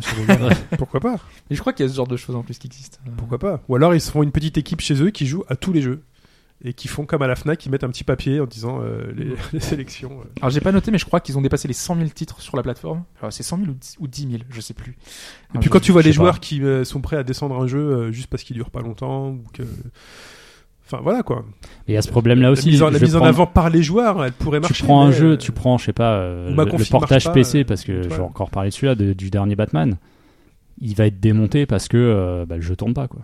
Alors concrètement, le jeu a des qualités indéniables, quoi. Voilà. C'est le souci aussi, c'est que, euh, bon, c'est ce, système de, euh, comment dire, mais ça fait partie du truc. Je veux Ouais. dire, on abordera Mafia 3 dans, dans quelques temps. Bon bah voilà, le jeu est difficilement sauvé euh, avec les Ça, on problèmes même techniques. de un Forza truc tout de à l'heure, tu verras, il y a Voilà. toujours moyen de. D'y j'ai- revenir. J'ai quelque chose à vous dire. Sinon, c'est c'est 10 000 hein, le nombre de jeux sur Steam. Ah, c'est 10 000. C'est seulement ouais. 10 000, enfin, Bon. seulement. Ouais, moi, je trouve que c'est déjà pas, pas tant que ça. Euh, Et- Deux dernières choses sur Steam euh, de Dev the Day, les Steam Dev Days. Euh, ils ont annoncé que en 2017, il y aura une grosse annonce qui ne devrait pas décevoir. Donc Half-Life 3 confirmé. Sur, sur la... Attention, non, non, mais c'est, je crois que plus précisément, c'est un jeu VR. Ah, c'est un jeu Il VR. me semble que c'est autour d'un jeu VR parce qu'ils s'enfoncent 3. encore. Enfin, ils s'enfoncent. euh, Alors s'il y a un pas bon. Portal 3 vert, je le veux sur Ils PlayStation sont 4. encore hein. plus dans la VR. Ils, ils ont vraiment dit que ils se mettaient encore plus dedans. Les contrôleurs, tu vas sûrement y venir. Ouais. Et de ce que j'ai il compris, oui, l'annonce qu'il va y avoir l'année prochaine est aussi liée. euh, ce sera un jeu en VR. Enfin, ou peut-être avec option VR. Mais Mm. bon. Évidemment, tout le monde se dit Half-Life 3. Peut-être qu'ils ont un truc. hein, Il manque euh, dans la sphère verte qui est dispo depuis 4 mois. Non, il manque- en fait, il, man- il manque des cinq mois chiffres 3 chez Valve. Non, c'est pas ça. Il manque un jeu porte-étendard de la VR. Il manque le truc Ouais, qui fera passer. euh, qui, qui dira à tout le monde, euh, ok, le truc qui peut durer 20 heures et qui La- est vachement bien. La Killer App. La killer. Ouais, Le c'est- system seller. J'en parlerai tout à l'heure, mais le Batman, s'il système avait duré seller 20 heures, euh, qui parle à tout le monde parce que sinon il y a, Ouais. il y a Elite vraiment on en revient toujours mais Elite Ouais, est suffisamment Tu bon Le, Wii Sport, quoi. suffisamment voilà c'est ça c'est exactement ça qu'il faut trouver voilà. Ouais. On en reparlera. alors donc pour rester euh, rapidement sur la VR euh, donc on a vu les nouvelles manettes Vive qui sont donc extrêmement inspirées du touch enfin des, euh, des manettes touch de Oculus. d'Oculus Euh, sauf que là où ils sont allés, ils sont allés beaucoup plus loin, c'est que c'est vraiment une extension de la main. C'est que les manettes, il y aura plus besoin de les porter. hein, finalement, c'est comme si tu portais un gant. Euh, elles sont euh, liées au poignet avec une avec une sangle et elles épousent la forme de la main. Donc elles font tout le tour de ta de ta main avec le même système de trackpad, euh, vraiment Alors les que mêmes que infos. quand que tu plies la main, ça plie la main Voilà. euh, à l'écran. Faut pas faire une combinaison de boutons. Ah, s'il y a un ressort, c'est ça Au milieu, quand t'appuies, ça Non, appuie c'est sur que la manette t'as euh, t'as un truc qui est derrière ta main, t'en as un plus proche du poignet. Et en fait, quand tu serres, il doit, il doit reconnaître quelque chose Ah, c'est bien. qui fait que comme si tu fermais la main. Quoi. Ah, c'est Voilà. Bien. Donc c'est vers ça qu'on voulait aller, c'est vers la reconnaissance des mains et des doigts. Et là, cette intégration là est Et du coup, ça pose la question est-ce que ça va pas rendre obsolète euh, celle qui Ah, bah vient de sortir quoi? Si, si. tu vois, tu vois déjà à quel point on en est sur la VR. Moi, c'est Ouais. ce qui m'inquiétait aussi, c'est que ça se trouve dans l'année prochaine, ils annoncent déjà une évolution du Vive. Ouais, on mais sait ça qu'ils les bossent rend- plus ou moins sur un nouveau Ça, modèle. ça a l'air obsolète, mais ça marche très bien quand même. C'est-à-dire que Ah, la mais gâchette, ça pour attraper, ça marche Pour très bien attraper, quand ça même. fonctionne. Les Donc, euh, ce sera mieux, mais ça rendra pas forcément les, les autres totalement. Euh, Ça dépend, mais par exemple là il y avait euh, Oculus qui a aussi fait son, son salon, mais c'est un peu plus loin, donc on n'a pas forcément repris. Euh, mais ils ont annoncé donc, justement un casque qui n'utilisera pas un PC ou utilisera pas un téléphone, parce que ça c'était un équipement supplémentaire qu'il fallait avoir. Donc là ça sera intégralement sans fil, donc on met juste notre casque sur- la tête, il y aura besoin de rien du tout. Ça fonctionnera un peu comme HoloLens. Et euh, finalement, euh, tu peux utiliser la VR sans avoir besoin de rien, quoi. Un produit intermédiaire bah, ils entre les mettront l'équivalent d'un téléphone dedans, quoi, en fait. Bah oui, ouais, ouais. Mais Ouais. du coup, t'as pas besoin Oui. d'avoir un téléphone hors de prix ou d'avoir. euh, En sachant, en sachant aussi. peut-être lui hors de prix, enfin le même prix que ton téléphone. ça, faut avoir. Mais ouais. Sauf que tu pourras pas retirer l'écran pour le foutre dans ta Mais poche. je pense que ça sera avec. plus poussé parce que on sait que les, la, Ouais. la VR de téléphone est quand même assez limitée. Ouais. euh, Et Justement, tu parlais de tarifs. euh, d'une façon, d'une façon générale, c'est déjà le cas pour Oculus. Les configurations enfin, euh, d'entrée minimum pour commencer à y jouer sur PC sont en train de baisser. Ouais. Parce qu'ils arrivent à développer des techniques euh, de rendu qui demandent moins de calcul et qui t'affichent ce que tu as besoin dans l'écran. d'optimisation. On le voit avec la Donc est, PlayStation 4, ça- on ça en arrive, reparlera, mais on le voit avec la PlayStation 4 finalement, la puissance. euh, tu peux faire des trucs très bien avec moins de puissance.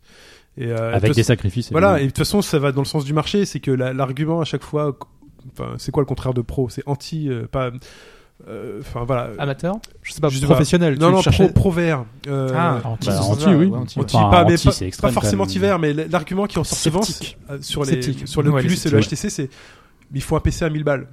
Et je pense que dans leur euh, discours marketing, le fait que ouais, non, notre produit est génial, mais il faut un PC à 1000 balles, je pense qu'ils ont beaucoup bossé en se disant bah, il faut qu'on s'attaque à cet angle, à cet angle-là, et il faut qu'on arrive à, démonter cet argument de il faut un PC à 1000 Mhm. balles. Donc déjà une annonce qui dit qu'un PC à 400, 500 euros euh, fera tourner le truc, en optimiser les moteurs pour que On les est, casques on n'y est pas encore, mais cher, on, va peut-être y venir. ouais.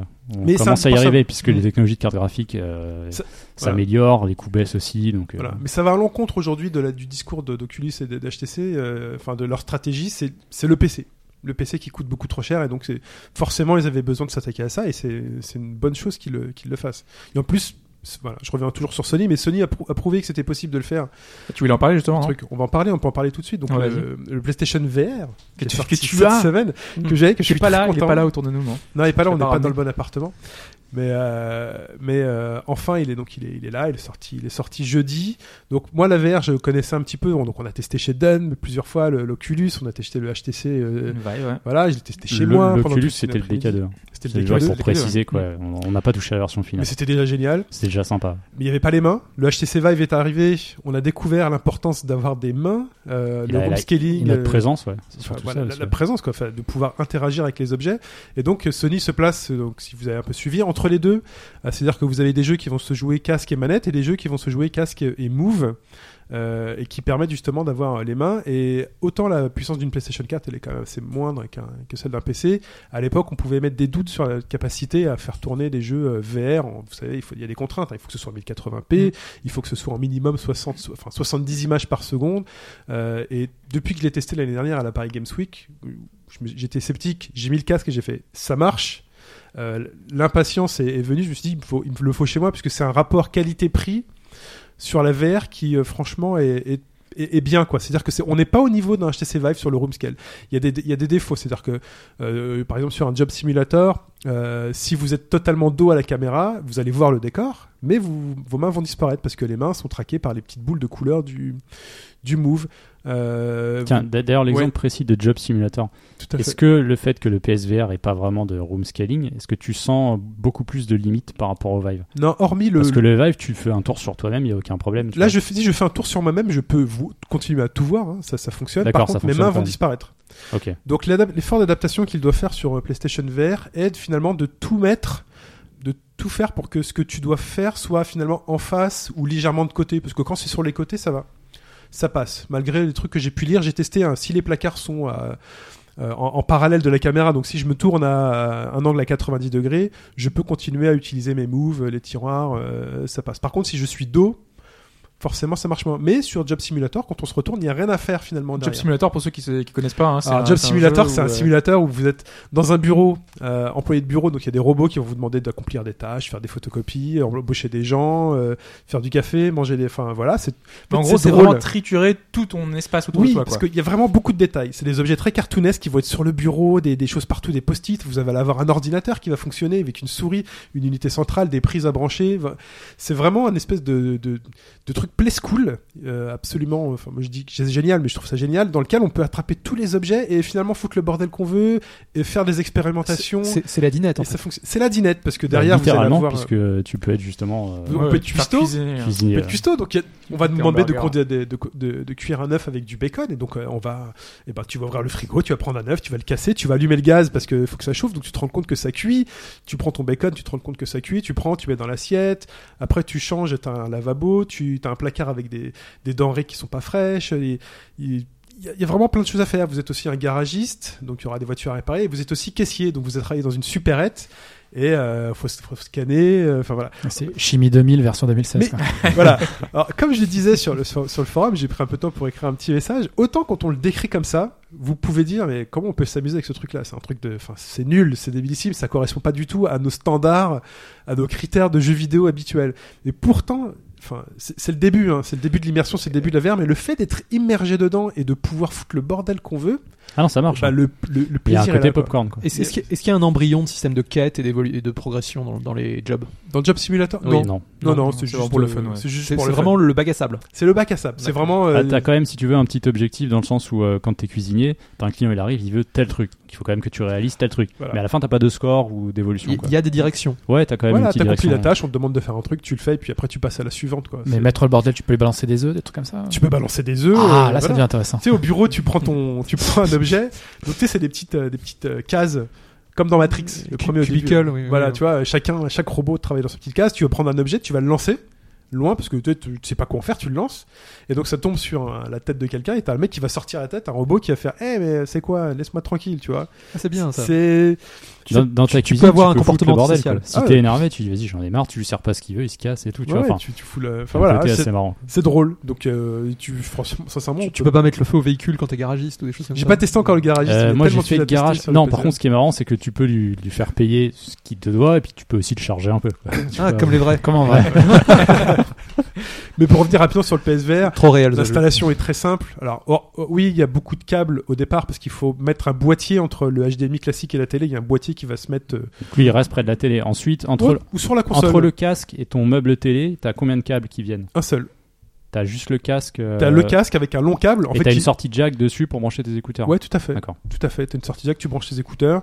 Et en fait, t'as deux câbles qui en fait se, se branchent l'un à l'autre. Donc ça fait un gros, un gros câble qui suffit juste de débrancher à la console. Et puis euh, tu ranges une boîte de rangement avec où tu peux ranger proprement ton, ton casque, qui est très bien. Et T'as combien juste que ça peut faire un petit peu peur au début quand tu Au sors début. tous les trucs parce que tu te dis il y a Ouais. les- il y, a la caméra, il y a les trucs. euh, Mais les câbles sont numérotés c'est tout, 1, 2, quoi. 3, 4, 5. Une fois que c'est tout branché, moi j'ai juste à. Je branche et je débranche mon casque. Et je l'allume. Ça c'est d'ailleurs c'est pareil. euh, Je sais pas si tu te souviens, Don, euh, on avait dit euh, voilà, on a sorti le Vive et en fait tu sais, ils avaient numéroté tous les trucs quoi. Il avait dit c'est trop bien, il y a même pas besoin de réfléchir, tu mets les numéros dans les trucs. Et il y avait certaines personnes qui avaient dit oh c'est super compliqué, il y a au moins 50 ou 60 éléments. Mais non, c'est Non. c'est Non, simple. ouais. Ils Non, ont vraiment fait des trucs, c'est comme Pour se tromper, faut y aller quand même. ouais. C'est c'est c'est c'est pas compliqué quoi. Et en plus, si- le- enfin, voilà. En plus, la calibration, enfin, elle se fait automate. Enfin, tu mets ta caméra à la bonne position pour que tu puisses, elle puisse te voir à la fois quand t'es debout et assis, et ça marche. Et ça marche. Et j'ai mis remis le PSVR et j'ai eu l'effet waouh du début sur Job Simulator. Je me souviens pas d'un- d'une différence majeure avec HTC Vive euh, en termes de, de qualité graphique. Faut dire que c'est des graphismes assez simples, donc ça, ça marche bien.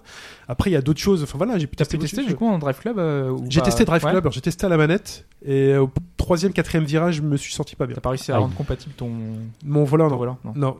Donc je pense, je sais pas si c'est le- le- la manette qui fait que je me sente pas bien puisque mes gestes correspondent pas à ce que je fais ou, si- ou si c'est le jeu qui a. mais apparemment, euh, sur ce jeu en particulier, les retours sont unanimes, ça va pas. Quoi. j'ai, Il je y en a pas. beaucoup qui se demandent comment ils ont pu sortir un produit peut parler qui de- est de aussi vomitif en fait. Quand même un truc euh, là-dessus euh, par rapport. euh, alors je, je critique Ouais. pas du tout ceux qui ont mis en place euh, ce, enfin c'est Gameblog en l'occurrence, ce système euh, d'alerte vomi, enfin en gros d'un Oui, une espèce de notation de vomi euh, par rapport à la VR. Quand même, mention importante là-dessus, c'est qu'on n'est pas égaux tous face Ouais. à cette expérience. Il y a effectivement certains jeux qui peuvent provoquer un peu plus parce qu'ils sont mal codés, parce que le framerate est, enfin Il y, a- voilà. il y a des jeux, on le sait, je veux dire, voilà. il y a des jeux, tu les testes, quand ça va pas, ça va pas. C'est tout le monde qui est malade, quoi. Enfin, il y a Voilà. vraiment un truc. Mais euh, c'est aujourd'hui sur les expériences qui sont sorties, c'est ultra dépendant de la personne. Oui. Euh, quand on voyait le fils de Dom qui était, mais tu pouvais lui faire tester n'importe quoi, jamais il sera malade. d'ailleurs, d'autres qui sont beaucoup plus sensibles. J'ai discuté un peu avec lui ce week-end, on parlait du PSVR, tout ça. Enfin, et on a parlé de son. Il m'a dit que lui s'habituait. Il y avait des choses sur lesquelles Ouais. au début il était malade. tu vois, avec bah, plusieurs séances. c'est un exemple typique. Regarde la première fois qu'on a testé le DK2 chez lui.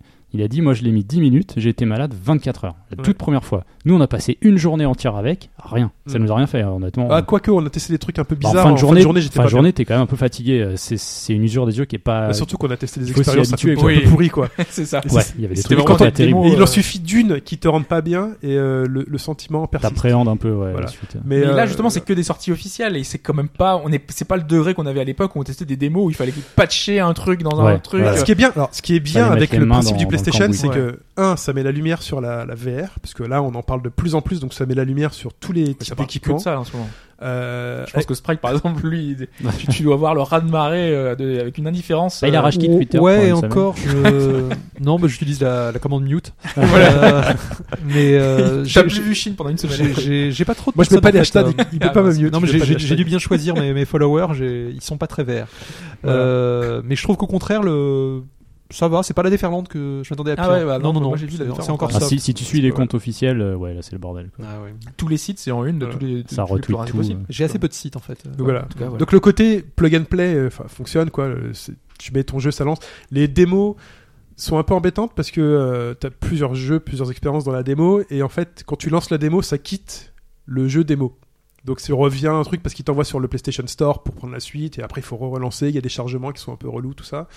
Euh, t'as des jeux qui jouent à la manette, après on te dit là c'est mieux avec un move, euh, voilà. Tu peux le faire directement depuis le casque, le changement de démo, tout ça? T'es pas obligé de repasser, Tu l'enlever peux tout faire depuis le casque. En fait quand tu allumes le casque, le casque devient ton écran PlayStation. Ouais. Donc t'as un espèce d'écran géant face à toi.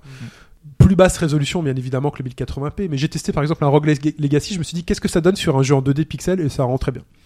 Donc euh, ça, c'est c'est- c'est sincèrement euh, ça, ça, ça, ça joue en plus un peu le rôle d'un du gamepad Wii U parce qu'hier euh, ma copine qui jouait qui, qui jouait qui regardait Danser avec les stars et moi je me suis dit bah moi je vais jouer à Batman et euh, donc je jouais à Batman et j'étais juste à côté et elle est là elle était sur le canapé et puis elle regardait Danser avec les stars donc ça permet en plus euh, De libérer un écran. de libérer un écran et de continuer à faire de la VR. L'image doit être sympa là, sur le, Ouais, sur le ouais. canapé Chine dans son truc. Non, mais je pense qu'elle a dû me prendre pour un coup parce que Batman est assez génial, ça demande de faire des gestes un peu partout et, euh, et euh, voilà. Ça va pas être triste dans les couples. Voilà. hein. Juste pour euh, parler, euh, enfin, j'étais très impressionné par un petit détail du PSVR, c'est, euh, je- tu sais, à HTC quand on voit les manettes, on te donne les manettes, dans- tu les prends et tu, tu les vois dans le monde je virtuel. comprends, ouais, tout de suite. Et ben, euh, la caméra euh, avec la lumière de la PlayStation, de la manette, arrive à détecter la manette, donc tu vois la manette en virtuel, Ah, ouais. tu, le- tu la vois. Mhm. Je me demande même si la manette de la Pro avec le deuxième petit indicateur lumineux sera pas là pour augmenter la précision. Possible. Parce que la précision est. euh, on, peut, on peut faire mieux. Et à un moment donné, il y avait un jeu donc, qui est Wayward Sky. Je teste la démo. Ça, ça devrait te plaire en plus d'ailleurs. C'est un jeu Euh, spécial? Non, non, c'est un. je- Attends, j'en reviens juste Oui. après. Il dit c'est mieux avec les moves. Et en fait, les moves, je les avais déjà allumés pour une expérience précédente. Et ils étaient posés sur le canapé à côté Ah. de moi. Et ils étaient visibles par la caméra. Il dit c'est mieux avec le move. Donc je fais OK. Et là, tout d'un coup, en fait, je regarde sur le côté. Et je vois mes moves virtuels sur la- le canapé. Et Donc tu peux les Ah bah, je justement, je, te poser la question parce que le Vive, c'est ce qui est fou en fait. Ils peuvent être n'importe Ouais. où du moment qu'ils sont dans les caméras, tu vas les chercher. Quoi. Bah là, je les ai, bah, sur PlayStation 4, j'ai récupéré les deux moves qui étaient en plus euh, l'un sur l'autre euh, croisés. Mm. Et j'ai pu les récupérer comme ça. Je, Donc tu vois pas que la boule, tu vois la non, modélisation. tu du... vois la modélisation. J'étais surpris, mais ça l'a fait. Et donc du coup, dans d'autres jeux, quand t'as les moves dans les mains, tu vois tes moves. euh, voilà. J'ai, euh, t'as un truc qui s'appelle Harmonix Music VR. Mm. Je l'ai lancé sans trop de je savais pas trop ce- sur quoi je tomberais. Et en fait c'est un truc qui te met dans un monde bizarre. Donc t'as de la musique et tu vois des lumières autour de toi. Ok. Et là tu passes à la phase 2 et tu te retrouves avec l'élément où tu peux peindre. Vous savez sur Vive on peut peindre en 3D Avec le brush, ouais. à la main droite, tu as ton pinceau, à la main gauche, tu as la palette, tu, tu choisis ton motif, et ben la même chose, tu appuies sur le bouton, tu prends la palette, et j'ai commencé à dessiner en 3D, même autour de moi à 360 degrés. C'est-à-dire que même à 360 degrés, je me suis retourné, il a compris que je me C'est retournais. dans quoi ça? Euh, Harmonix Music VR. Harmonix, Guitar Hero, Oui, oui, euh, oui, voilà. je- Oui, vois, mais mais je tu, vois pas pourquoi tu dessines la musique, oui. Parce qu'en fait, tu as de la musique, et pendant que tu écoutes ta musique, tu peux, tu peux euh, faire ces éléments-là. En fait, les D'accord. éléments, en fait, ils réagissent un peu à la musique. Et ta main gauche, en plus d'être une palette, c'est une pince, donc tu attrapes en 3D ce que tu as dessiné et tu déplaces en entier le module 3D. Mais tu as plein d'expériences comme ça. Je pense qu'on y reviendra euh, de Oui. manière lissée au fur et à mesure de tous les podcasts. Je voulais juste faire un mot sur Batman, si c'est possible, si j'ai Oui, le temps. vas-y. Euh, Batman, c'est en fait ce qu'il y a de mieux. Alors, ça coûte 20 euros. Euh, c'est développé par Rocksteady. Et c'est important de dire ça parce qu'on retrouve l'ambiance de Arkham Asylum, de Arkham euh, Knight. J'allais pas dire Arkham City, euh, même si Arkham City récupère un peu le truc. Mais on retrouve vraiment la, la, qualité d'écriture de Rocksteady. On est Batman. Donc déjà, il faut voir la- la- l'impress- le, enfin, le côté méga impressionnant de quand on s'équipe en Batman. Je pense que vous l'avez tous un peu vu sur le net, mais quand on est en 2D sur un écran, ça le rend pas. Mais quand on s'équipe en Batman et que tout d'un coup il y a un miroir qui arrive et sur lequel on peut se regarder, c'est-à-dire que quand je tourne la tête, les mouvements sont un pour un Batman. Les yeux qui, enfin, les mouvements de tête sont parfaits. On est Batman et ensuite on se retrouve dans des phases d'enquête où finalement on est sur place puisqu'on fasse. Et Quand ils disent enquête, c'est quoi justement? Il était. Alors, il Nightwing, Nightwing, regardes, euh, non, Nightwing et Robin ne répondent plus. Euh, donc, euh, on va dans la Batcave, on essaye de les repérer. On a différents postes de travail, le, le bat ordinateur, euh, les analyses, enfin voilà. Et on, t'as des, t'as des mouchoirs, donc on va chercher un peu où ils sont. Mhm. Et là, tout d'un coup, on, on va récupérer Nightwing. Donc, on bon bah, on va y aller. Donc, on va aller à la zone où on a soit sa voiture, soit son avion. On choisit son véhicule. Après, on est télétransporté. À l'endroit où il y a Nightwing et euh, on voit Nightwing. Bon, petit spoil, il est au sol, inconscient. Euh, et là, on va analyser la scène de crime. Et donc à la Batman Arkham et à la Batman tout court, c'est-à-dire qu'on va Ah pouvoir reconstituer ce qui s'est passé euh, à l'endroit où on était. Euh, donc on va pouvoir changer de point de vue. Donc enfin très simplement, c'est-à-dire qu'il y a un signe de Batman qui apparaît dans les différents endroits où on peut aller. On appuie sur le bouton du move et en fait on se déplace instantanément. Donc ça crée pas de malaise, rien du tout. Euh, donc on va scanner, on va faire des avances rapides, on va faire des retours arrière, on va avoir un combat entre Nightwing et son agresseur. Et là où c'est très fort, c'est que le sentiment de présence, il est assez incroyable. Parce que c'est le genre d'expérience que j'avais pas vu Survive. C'est-à-dire que Nightwing qui se bat, donc le mec il fait quand même 1m80, il est costaud, il est dans une combinaison en cuir, en plus il n'y a pas d'aliasing, les textures sont top, même si la résolution est moins basse, mais il n'y a pas d'aliasing, les, textures sont vraiment top. On est dans une ruelle de Gotham où il ruisselle en, en pleine nuit, tout ça, les éclairages euh, de nuit. Et en fait, il se bat à côté de nous. Et on est très impressionné parce que tu vois deux gros colosses, en plus avec la motion capture, qui se foutent des, des pains. Et on est impressionné. J'ai vraiment le sentiment d'avoir deux personnes qui se battent à côté de moi et c'est limite très gênant, quoi.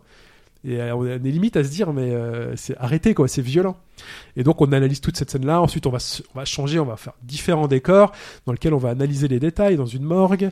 Euh, Mais tu sais, là, rien que ta, ta- réaction, moi, ça, me, ça me rappelle tellement de trucs parce que les- gens ils peuvent pas comprendre à quel point une présence, on, on la ressent non, finalement. On ressent qu'il y a quelqu'un en face de nous. Alors que dans un jeu vidéo, tu passes à côté d'un truc de n'importe quoi, tu t'en fous non, quoi. Non, là, il était tu, là. Tu sens en fait. Tu- Ouais. C'est c'est comme si t'as as un sixième sens d'habitude. Exactement. Quand t'as quelqu'un qui passe à côté de toi pendant que tu fermes les yeux, tu sens qu'il y a quelqu'un parce que ça passe par quelque chose. Et ben là, quand tu joues de cette manière-là, tu, tu le ressens quoi. Moi, j'imagine très bien du coup. Non, mais c'est méga impressionnant. C'est méga impressionnant.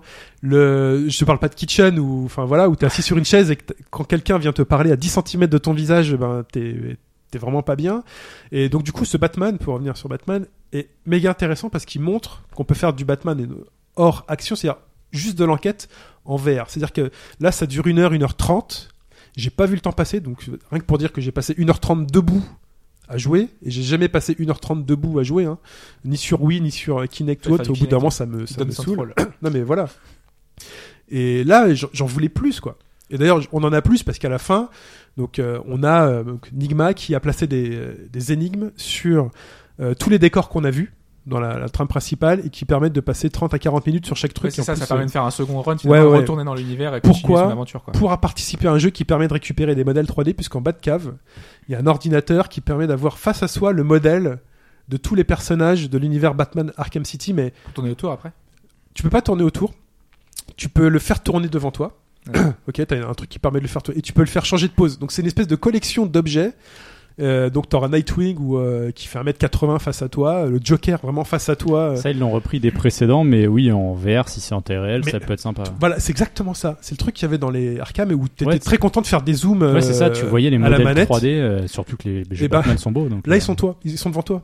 Et quand Nightwing il fait 1m80 devant toi et que tu choisis une animation où, où Robin fait tourner son bâton, euh, c'est méga impressionnant. Ou que le Joker pointe une arme sur toi, euh, l'arme elle est à 10 cm, c'est, euh, et c'est en mouvement.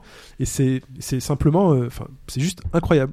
C'est juste incroyable. Je, voilà. Il y a un petit peu de room scale hein, quand même dans le PSVR. Tu peux te déplacer un petit peu, voilà. Mais comme on, on est conscient des limitations, moi j'évite de trop me déplacer parce que je sais que je suis pas sur sur un Vive. Et du coup, même en termes de, donc c'est Rocksteady, même en termes de la manière dont on joue avec le cerveau de Batman, puisqu'on est Batman, et ben, euh, je- j'ai été Batman pendant un instant et j'ai été le Batman euh, torturé. J'ai été le Batman avec ces environnements qui changent sans trop savoir pourquoi. J'étais ce Batman qui est euh, tiraillé, euh, enfin harcelé par le Joker à l'intérieur de moi et c'est bluffant. Moi, je veux 30 heures de ça. Moi, enfin, je veux que Rocksteady me sorte un Batman VR euh, total, Arkham VR, je sais pas quoi, mais total, avec un début d'histoire, une fin et, euh, et j'y passerai 30 heures. Ça fonctionne, mais euh, du feu de Dieu. Et après, on en reparlera, je pense, les semaines suivantes, Mm. parce que euh, Oui, on voulait faire un petit focus. euh, voilà, je me suis revenir. procuré du F Valkyrie qui fonctionne plutôt bien, qui est très proche de d'Elite Dangerous, donc ça mérite de creuser un petit peu. Et euh, enfin, voilà quoi, du Job Simulator. Donc je pense qu'on lissera un peu plus au fur, et à- au fur et à mesure des semaines euh, ce que ce que j'ai Il pu va y avoir un tester. retour d'expérience un peu plus sur la longueur parce que Ouais. on Ouais. sait que ça va, c'est un peu ce qui va voir, enfin comment Ouais. on va voir comment ça va progresser Voilà. euh, tout ça. Après, le, la VR n'est pas un mode de jeu exclusif. On pose la question, on fait ouais, mais t- on je continuerai à jouer à, Tiens justement à dans les dans les questions euh, usuelles, euh, est-ce qu'on peut jouer avec des lunettes?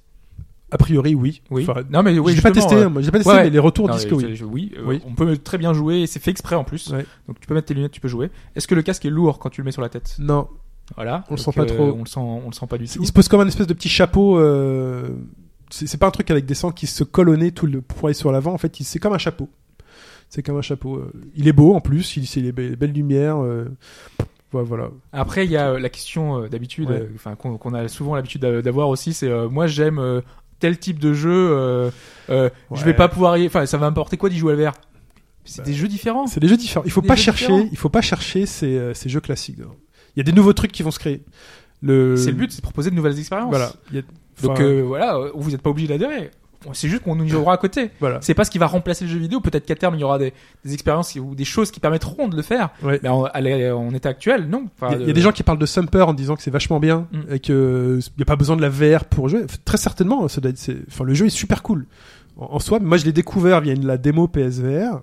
J'étais, j'étais dans un autre monde. C'est-à-dire qu'on est. euh, C'est psychédélique quand même. Non, mais c'est psychédélique, mais Oui, du coup, parce que juste- apparemment, ouais, vu que c'est très sensoriel comme type de jeu, où il faut être pas mal C'est concentré. comme Rez hein, qui doit te. Ouais, il- Rez, j'ai fait la démo de Rez. Vu que la VR t'es isolé, ce On serait un peu court- mieux. Alors, au début, Bon. j'étais un, peu mal, un, un petit malaise quand même dans Rez parce que ça, ça, ça, ça change un peu de sens, mais, c'est- mais finalement, ça s'est passé. Et je me suis retrouvé à courir. Vous savez, il y a, il y, a des- il y a un bonhomme géant qui court, qui est Mm. composé de petits carrés qu'il faut détruire au fur et à mesure. Et en fait, il, il est là, quoi. Le truc, il fait 3 mètres. Je suis assis, il fait 3 mètres, donc je lève la tête pour le voir entièrement. J'ai pu préférer viser au stick plutôt qu'avec le regard, puisque le regard, c'est ça qui fout la gerbe. Il faut viser au stick. Et à un moment donné, il disparaît. Mais en fait, je me suis dit, mais attends, et si je me retourne? Et en fait, je me retourne et il court derrière moi. Et euh, je vise, je lui tire dessus, et ainsi de suite. Et c'était. euh, en fait, t'es immergé, t'es vraiment dans ta bulle, t'es vraiment dans ton monde. Et euh, ça marche. Ça marche. Alors oui, il y a des trucs qui vont marcher plus, moins bien que d'autres. La démo du Riggs, euh, j'y ai testé 3 minutes. Au bout de 3 minutes, je me suis dit, non, ça va pas le faire. Euh, Drive Club aussi, ça va pas le faire. Et t'as j'ai des expériences, allumettes, euh, Wayward Sky, qui sont ces espèces de trucs dont on rêvait, qui sont ces petits mondes, euh, comme une maquette, sur Ah, lequel t'es là, que tu regardes et sur lequel tu peux interagir tel un, tel un dieu, ou juste regarder. Allumette, c'est un film. C'est un film d'animation en 3D, qui je crois est gratuit, ou euh, je crois qu'il est gratuit, euh, qui te permet de suivre un, un petit truc d'animation, euh, mais c'est- bluffant. Moi, je vais faire faire ça. Je, je pense que c'est le truc que je ferais essayer aux gens qui veulent pas manipuler dans la 3D pour dans la VR pour découvrir. Dire, je fais juste regarde ce petit truc d'animation. Euh, Wayward Sky, tu vas interagir tel un dieu sur un personnage, comme un point and click. Tu vas Ouais, lui dire vois, tiens, ouais. marche jusque là. Tu vois ce petit personnage euh, sur cette maquette qui va se déplacer. Et une fois qu'elle sera face à un puzzle, hop, on va passer en vue à la première personne pour résoudre le puzzle. C'est super bien fait. De toute façon, je pense que, alors peut-être pas euh, ce week-end-là, mais je pense que vous essayerez tous un peu le truc euh, à, à la maison euh, pour qu'on n'ait pas que mon retour, mais euh, je pense que ça, ça peut que vous plaire. Mike, Batman, ça va te plaire, toi. Moi, je suis, moi, je suis ça peut curieux parce qu'il y a l'aspect technique qui m'intéresse aussi. C'est Sony qui propose quelque chose de différent. ça marche. Je sais que j'achèterai pas, mais, euh, Mais ça marche. Je suis curieux de voir le rendu. Voilà. Puisqu'on sait, voilà, on va le redire, mais il faut essayer quoi. Ouais, il faut essayer. Allez-y, euh, d'ailleurs, on en parlait dans les magasins. Euh, Alphonse, tu disais que t'en as pas vu beaucoup sur Paris. je crois qu'à la Fnac, t'as des ateliers. Atelier à la Fnac, oui, c'est possible. Moi, j'ai fait des Micromania, j'ai fait des Cultura, j'ai fait des espaces culturels au champ, et non. Et comme tu le dis, il faut vraiment l'essayer pour, euh, pour comprendre. Et euh, donc, il y a des efforts à faire de ce côté-là. ouais. Ouais, ouais, mais je pense que déjà la Fnac, ils mettent des stands. Je pense que d'ici à Noël, ils vont, ils vont développer ça. Ah ouais, pour Noël, ça sera prêt, je euh, pense. ouais. Ouais, ils ont peut-être pas envie de gâcher un PlayStation VR euh, Ouais, dès, le, que- dès les trois premiers jours. euh. Surtout que s'il y en a un en, en, démo, euh, ça être euh, ça- il va prendre cher le truc. Quoi. Enfin voilà, Euh, je suis désolé, j'ai pris un peu plus de temps que prévu. On continue avec l'actu en question. Ouais, en revenant sur euh, ce qui s'est passé cette semaine. Alors, il y a tout le monde qui se prépare là. Allez, on On, va voir si, on euh, ravive nos souvenirs. si, hein. si Mike euh, va gagner cette Oh, je sais semaine. pas, j'en sais rien. Alors, on va commencer par euh, par euh, par retrouver mes notes. C'est pas sur ton enveloppe celle-ci non, euh, le Square Enix Café. Je sais pas si vous avez vu, comme le Capcom Café, comme d'autres. Donc, Square Enix a fait un Square Enix Café au Japon. Et euh, la question euh, assez simple, c'est qu'est-ce qu'ils servent? Qu'est-ce qu'ils servent dans ce Square Enix Café? Tu veux dire le, le thème, la quelle licence ou quel type de produit? Qu'est- Qu'est-ce qu'ils servent? Oui, c'est la licence en l'occurrence que j'attends, mais euh, La licence bah, C'est Final Final Fantasy ouais. c'est Final Fantasy XV. Ouais, donc du coup, remarque. c'est Sprite. euh, Je réfléchissais. En fait, je m'attendais à plus original. En fait, non, oui, c'est logique. Faut pas chercher Exactement. Ah, mais Extrêmement logique. exactement que du, les, les plats qu'on qu'on a pu voir dans la promo. Ah euh, oui, exact. Ouais. Ça donne pas envie. Ils sont super bien détaillés euh, dans le ils sont jeu. Super bien euh, détaillés dans le jeu, mais ils donnent presque plus envie dans le jeu qu'en réel. ouais, Quand tu vois la reproduction des plats euh, qu'ils ont, je vous conseille de voir le, le plat, la pizza. euh, je, je mangerai. Je pense que ça doit être plutôt lié généralement à la pizza japonaise qui est assez particulière, mais euh, ça Ouais, donne c'est pas- c'est pas terrible. spécialement envie. Alors que le Capcom Bar, euh, honnêtement, tout ce qu'on voyait, ça donnait vraiment envie. Là, euh, Square Enix, j'ai pas l'impression qu'ils aient fait de gros efforts là-dessus. Euh, on a eu une interview cette semaine d'une figure importante du jeu vidéo japonais qui a expliqué notamment qu'un de ces jeux pourrait, donc euh, il y a un conditionnel, hein, revenir un jour, pourquoi pas sous la forme d'un jeu indépendant, sous la pression des fans. Quel est ce jeu Ah, je, je suis sûr que je Bon, l'ai pas trop longtemps, hein. Mais ça, ça me revient pas. putain. Euh, C'est pas Kojima. Ce n'est pas Kojima. Est-ce qu'il est associé vraiment très fortement à cette licence ou à, cette, euh, à ce jeu? Oui, C'est Iga. ce n'est pas Iga. Mais on va parler de ce Ce, créateur ce dans sera pas longtemps. un Mother. Non, Ah, Suda. C'est Suda 51, oui. Hmm. Killer 7 Nogoishi. Ce n'est pas Killer 7. euh, No Ah More non, c'est Heroes euh, Killer- C'est No More Ah, Heroes, voilà, Chine. C'est euh, très attendu. On cherche, enfin, tout le monde veut un troisième épisode. On lui pose toujours la question et il a expliqué que euh, il veut le faire, mais que pour l'instant il a pas le temps et il a Ok. pas forcément envie, mais que ça se fera plus tard et que vu la pression des fans, pourquoi pas un jour On peut le faire en sur indépendant, PS4 quoi. maintenant que le Move va retrouver euh, une seconde jeunesse. Mais je pense que c'est les fonds qui lui, qui lui manquent. Tu vois, et là c'est comme, euh, on va en parler juste après, ce Silver Case, qui est son, son jeu. Ouais. Il a été développé avec ses, euh, Playism, donc qui a, qui a financé le, le jeu. Je pense que c'est le même genre de, de problématique qui se pose. Et la série a fait des fours au Japon. Et ils sont pas super vendus. euh, Ouais. En même temps, faire un deuxième épisode qui est plus un spin-off qu'un deuxième épisode, c'était un peu compliqué. Toujours dans l'univers japonais, on a Yakuza 6 cette semaine qui a fait un peu l'actualité puisqu'il y aura un nouveau jeu. Alors en l'occurrence, c'est pas vraiment un vrai enfin, jeu, mais Ah. voilà. Baseball. Baseball, Exactement. Eh, Sprite. Donc il y aura un jeu de... Ah mais c'est un peu plus spécifique que ça, hein, parce qu'il y avait déjà du baseball dans, dans Yakuza, mais là en l'occurrence c'est un jeu de management. Oui, oui. C'est-à-dire ouais, que tu vas pouvoir aller dans la rue, euh, rencontrer quelqu'un, et lui dire tu veux rejoindre mon équipe Le recruter. Enfin, tu le rejoins rejoindre, tu rejoins mon équipe. tu rejoins mon équipe. sinon je te tape. Ouais, je sais pas comment ça va se passer, mais en vrai, tu un vrai jeu de management euh, où tu pourras gérer ta tactique, euh, les, les trucs et tout. Ça a l'air super poussé, et déjà qu'on sait qu'il y a Virtua Fighter qui sera intégré dans le jeu, des tas d'expériences, mais ça va. Ils vont intégrer quel Virtua Fighter? Le 5, C'est vrai? Intégré euh, total euh, dans le jeu, tu pourras le faire. euh, c'est- C'est ouf. C'est- c'est- Et pour lancer le jeu, il faudra aller sur une borne ou pas? Euh, je crois, ouais. C'est ouf. Sega Center encore. Ah, c'est ouf. C'est- Moi j'adore. Franchement, c'est ouf. Non, mais ça, ça c'est des petites idées qui, euh, qui rajoutent un peu de, un peu Ouais. de sel au jeu, quoi. C'est pas mal. Alors, autre chose dans l'actualité, on en parlait, j'en ai parlé tout à l'heure, l'HoloLens, euh, il y a eu un prix. 3299 euros. 3400 euh, dollars. 3299 dollars. 3400, 3300 Alors dollars. moi je vais demander la version commerciale du coup. Ah, c'est Chine. Euh, 3299. la version 3499. 3390. 3700. On est sur le juste prix. C'était 5499 pour la Oh, version merde. commerciale, puisque à, à 3000 Ah, euros merde. c'est la version pour les développeurs. Merde. Et voilà, donc eux ils Ah, ont un merde, peu plus de. Ah, ok, bon. de chance. Bon, pas, de- pas de points pour. c'est 5000, euh, donc le plus, Le c'est plus pas- haut, je crois que c'était- le plus haut pas de c'était. point. Alphonse Si, euh, c'est toi, 3700. Ouais, j'avais dit Ah, donc, 3700. euh, Donc c'est Sprite qui prend la tête, 3 votes. Ah, mais je gagnerai pas cette, cette session. Là, je... Ensuite, euh, on a euh, un, un- un- on a Bethesda qui a sorti un trailer de Prey 2 identique au précédent. Avec un personnage Assez féminin. étonnant. Il y a une différence. Voilà, c'est le et cette personnage différence, féminin. c'est uniquement le personnage féminin. C'est exactement le même trailer. Vraiment euh, scène pour scène Le trailer de quoi? De Prey Prey 2. 2. Après deux. La ok. présentation de je sais plus quelle euh, conférence. E3, non? Euh, Ou celle d'après, oui, c'est ça, oui, c'est la- ouais. c'était le trailer de 3. Ouais, c'est ça. Ils ont repris le trailer de 3, sauf qu'ils ont remplacé un peu comme Shepard, on a le choix entre féminin et masculin. Et donc là, vu que c'est un personnage qu'on euh, enfin, on aura le choix, qui s'appelle Morgan, donc voilà, ça peut faire les deux, euh, Ok. les deux sexes. Il y a euh, ce trailer qui a été euh, changé. Mike, premier point, attention. Euh, le quotidien, le quotidien, le quotidien, le quotidien économique japonais Nikkei, attention euh, Alphonse, a annoncé qu'un nouvel éditeur allait se lancer sur le marché du mobile en 2018. Quel éditeur? Waouh.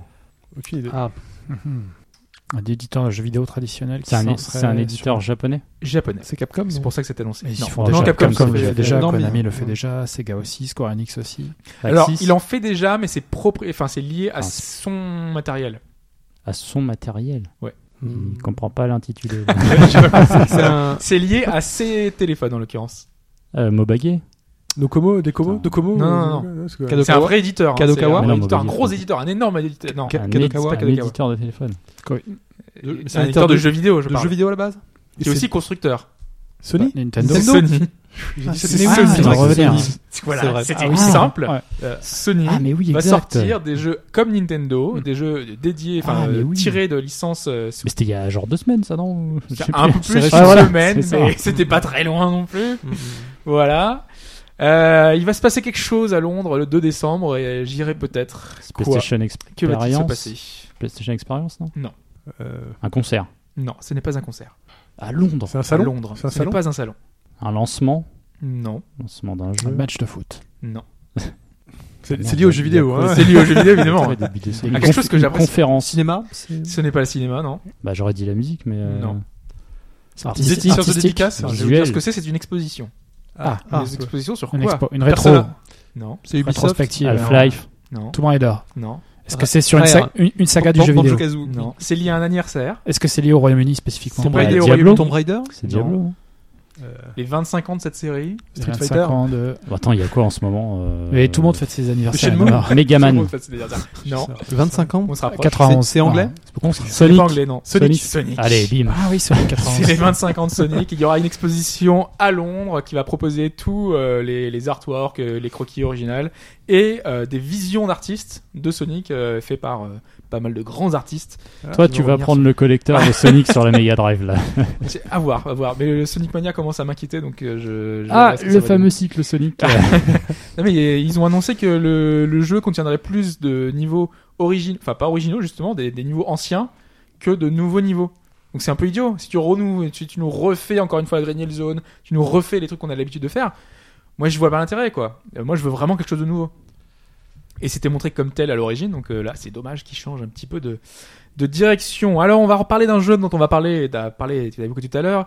Euh, Qu'est-il arrivé euh, cette semaine à certaines personnes ayant acheté la version Deluxe de Mafia 3 Le jeu se lance. La version de luxe, Attends, c'est une version boîte, C'est un en- problème. Je suis en plein Il y a eu un dedans. gros problème. Ils l'ont pas reçu.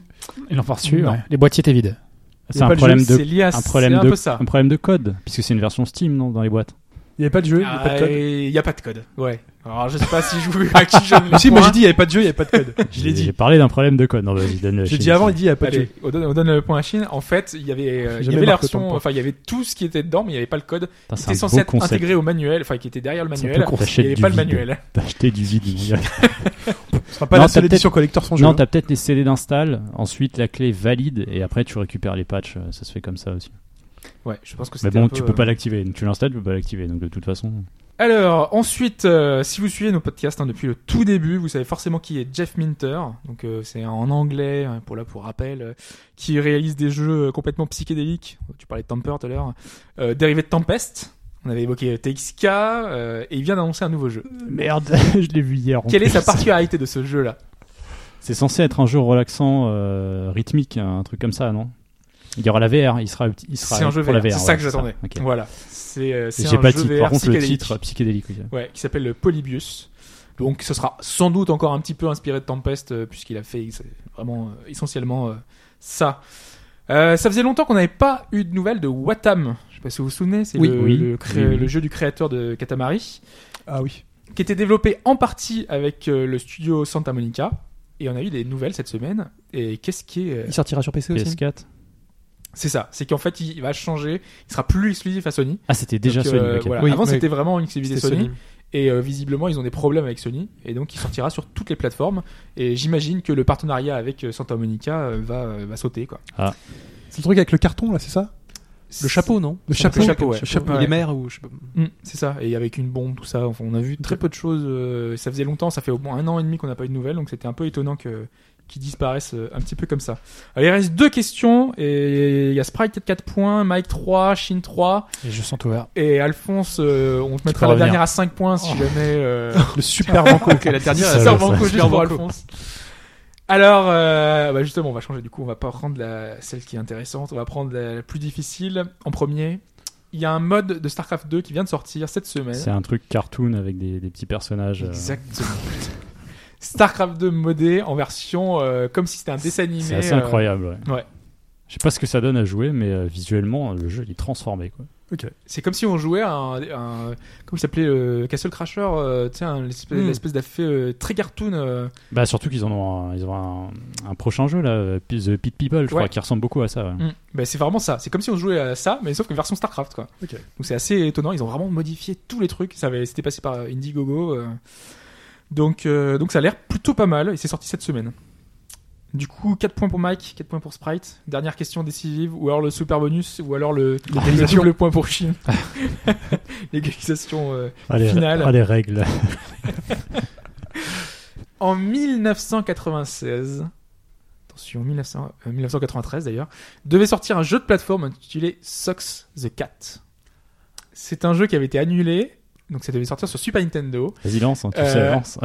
et, et- et cette semaine a été lancé un Kickstarter pour que le jeu sorte réellement. Quelle est la particularité du chat Sox C'est le chat de la famille Clinton. Exactement. Ah, bien joué. Ah, j'en savais Et rien du de tout. Chelsea Clinton en particulier.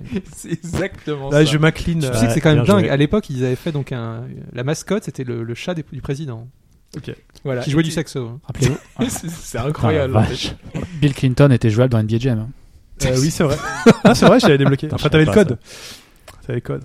Mais enfin, faut imaginer qu'à l'époque, en fait, c'était la grande mode des, des mascottes, et Mhm. donc euh, il y avait tous les grands éditeurs qui en avaient un, et donc euh, là, euh, ils voulaient une mascotte. Ils avaient repris le chat du président pour en faire quelque chose. Et c'est marrant que tu parles de ça parce que je suis en train de lire un livre sur euh, les jeux vidéo euh, qui ont été annulés. Et euh, il y a un article sur Sox the Cat parce qu'il devait faire une suite, etc. Ah ouais. Et il raconte que le- les ayants droit pour le jeu, parce que est-ce qu'on donnait de l'argent à la famille Clinton ou quoi? Non, en fait, c'est. euh, je crois qu'il y a un fonds. C'est un petit peu compliqué.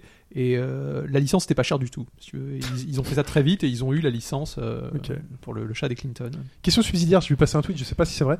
Le nombre de, euh, de, de personnes qui ont demandé à être prévenues de la sortie du Mario Runner. 20 millions. hein. 20 millions. Ouais. Ouais. Comme pas mal. S'il y en a que 10% qui se convertissent vraiment en achat, déjà 2 millions, ça fait un petit. Non mais en fait ce qui est, moi ce qui est, ce que je trouvais étonnant c'est que euh, ce soit une info aussi importante en fait que beaucoup considèrent que ce soit une info importante. Est-ce que est-ce que maintenant qu'il y a ce palier qui est atteint ils vont s'en servir pour euh, quantifier euh, tous les jeux qui viennent. C'est comme Twitter. À, à une époque, Twitter n'était pas utilisé par les médias.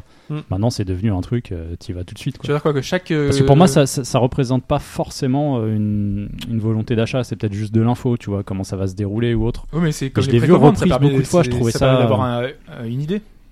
Il y a Ouais. pas forcément une partie de, ce, de ces 20 millions qui va se transformer en achat. Bon après, c'est deux, deux pontes aussi. hein. C'est Apple Mario, donc tu peux comprendre que. euh, Et puis c'était le seul jeu qui faisait ça. hein. Donc euh, en même temps, euh, c'est la première fois Qui qu'il y avait faisait ce ça, genre ça d'alerte pour un Ouais. jeu euh, mis en avant, plus sur le store euh, directement Il sur n'y a la page pas d'accueil. eu d'autres trucs comme ça où tu peux t'inscrire et t'es alerté quand c'est Non, disponible non, c'est la première fois. nouveauté. J'étais Hein, sur le cul quand j'ai Il vu y, a, ça. il y a un autre système alors. euh, Je pense à autre chose. je- J'essaierai de retrouver ça. Je sais plus ce que c'était. Il est temps, maintenant qu'on a. Donc c'est Sprite qui a Oui, remporté Sprite qui la, l'emporte. la Bravo. victoire. Mike a perdu. Bien joué. l'actualité Ouais, en question. Là, je suis largué. On va parler de The Silver Cave.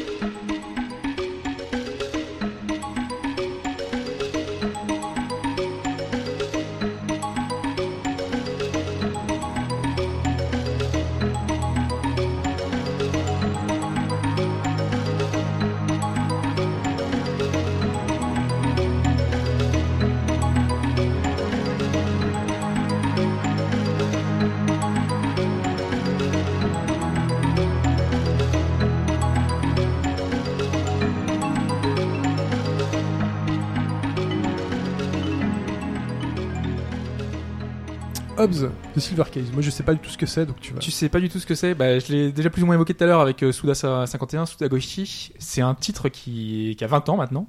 Donc c'est un vieux jeu. Euh, mais ce qui est intéressant, c'est que c'est ce jeu-là, euh, je l'ai pas indiqué sur le doc, mais c'est un HD remaster. Donc c'est un- une version euh, remise au goût du jour, mais vraiment sur tous les plans. euh, J'y reviendrai tout à l'heure. De, de ce jeu-là qui est sorti à l'époque, et un visual novel. Donc euh, Suda 51 faisait des jeux un peu différents à l'époque. Mais on va le voir, euh, ça garde toutes les particularités de, de, son, de ses jeux, de ses univers. euh, on retrouve euh, tout Suda 51 dans ce jeu-là. Donc vraiment, ceux qui adorent son univers, ceux qui adorent ses jeux, ceux qui adorent euh, la façon dont il peut présenter les choses, vous allez, vous allez adorer. Donc ce jeu-là, euh, quel est le principe, quel est le, quel est le but du jeu? On est plongé dans un univers assez réaliste, où assez réaliste, et j'allais dire qu'on est dans un univers fictif, euh, réaliste dans le côté où on voit des, des êtres humains, on a euh, la police qui est avec nous, parce qu'en fait on va enquêter sur euh, euh, un, un meurtre, enfin sur un meurtrier plutôt, si on va être à la poursuite d'un meurtrier, Mhm. qui euh, en gros il y a 20 ans dans le jeu a commis des, des meurtres, a assassiné plusieurs personnes très haut placées, et en l'occurrence, 20 ans plus tard, alors qu'il est censé être mort, il, euh, il va commettre d'autres meurtres. Et donc nous, on est une brigade euh, qui est chargée euh, d'intervenir, qui est la, brigade vraiment euh, dédiée euh, violents, euh, très violents, euh, pour essayer de, l'arrêter et mettre la main sur lui, quoi.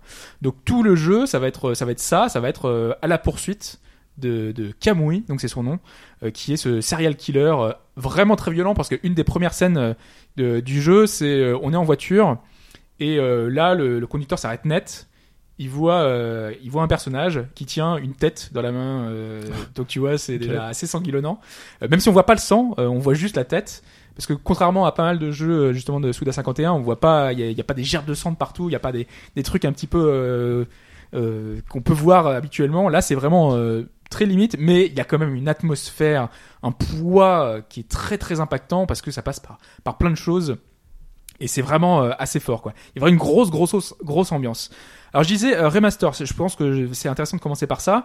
Euh, donc c'est Playism qui s'en est occupé, euh, Oui, qui est donc que- euh, Je, je- je suis sur internet et je vois que c'est sorti en fait en 99 sur PlayStation. ouais ouais Ok. et ça se passait à l'époque en plus parce que l'histoire se passe en 1999.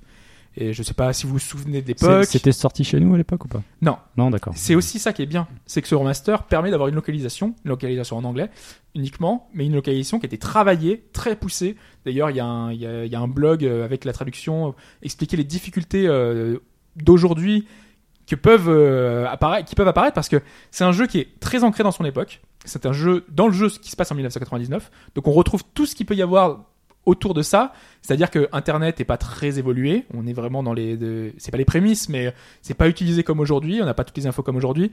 Les téléphones euh, portables, ils sont très limités. Euh, donc euh, là, ils se parlent essentiellement avec des talkie-walkie, ce genre de choses. Donc toute cette technologie-là qui est intégrée dans le jeu, parce que normalement, c'est quand même avoir une, formation d'élite qui sont censés intervenir. Ils ont, ils sont un peu largués quoi. Les ordinateurs, c'est des gros ordinateurs avec les trucs CRT qui sont à la ramasse, les interfaces, tout ce que tu peux avoir, c'est super limité.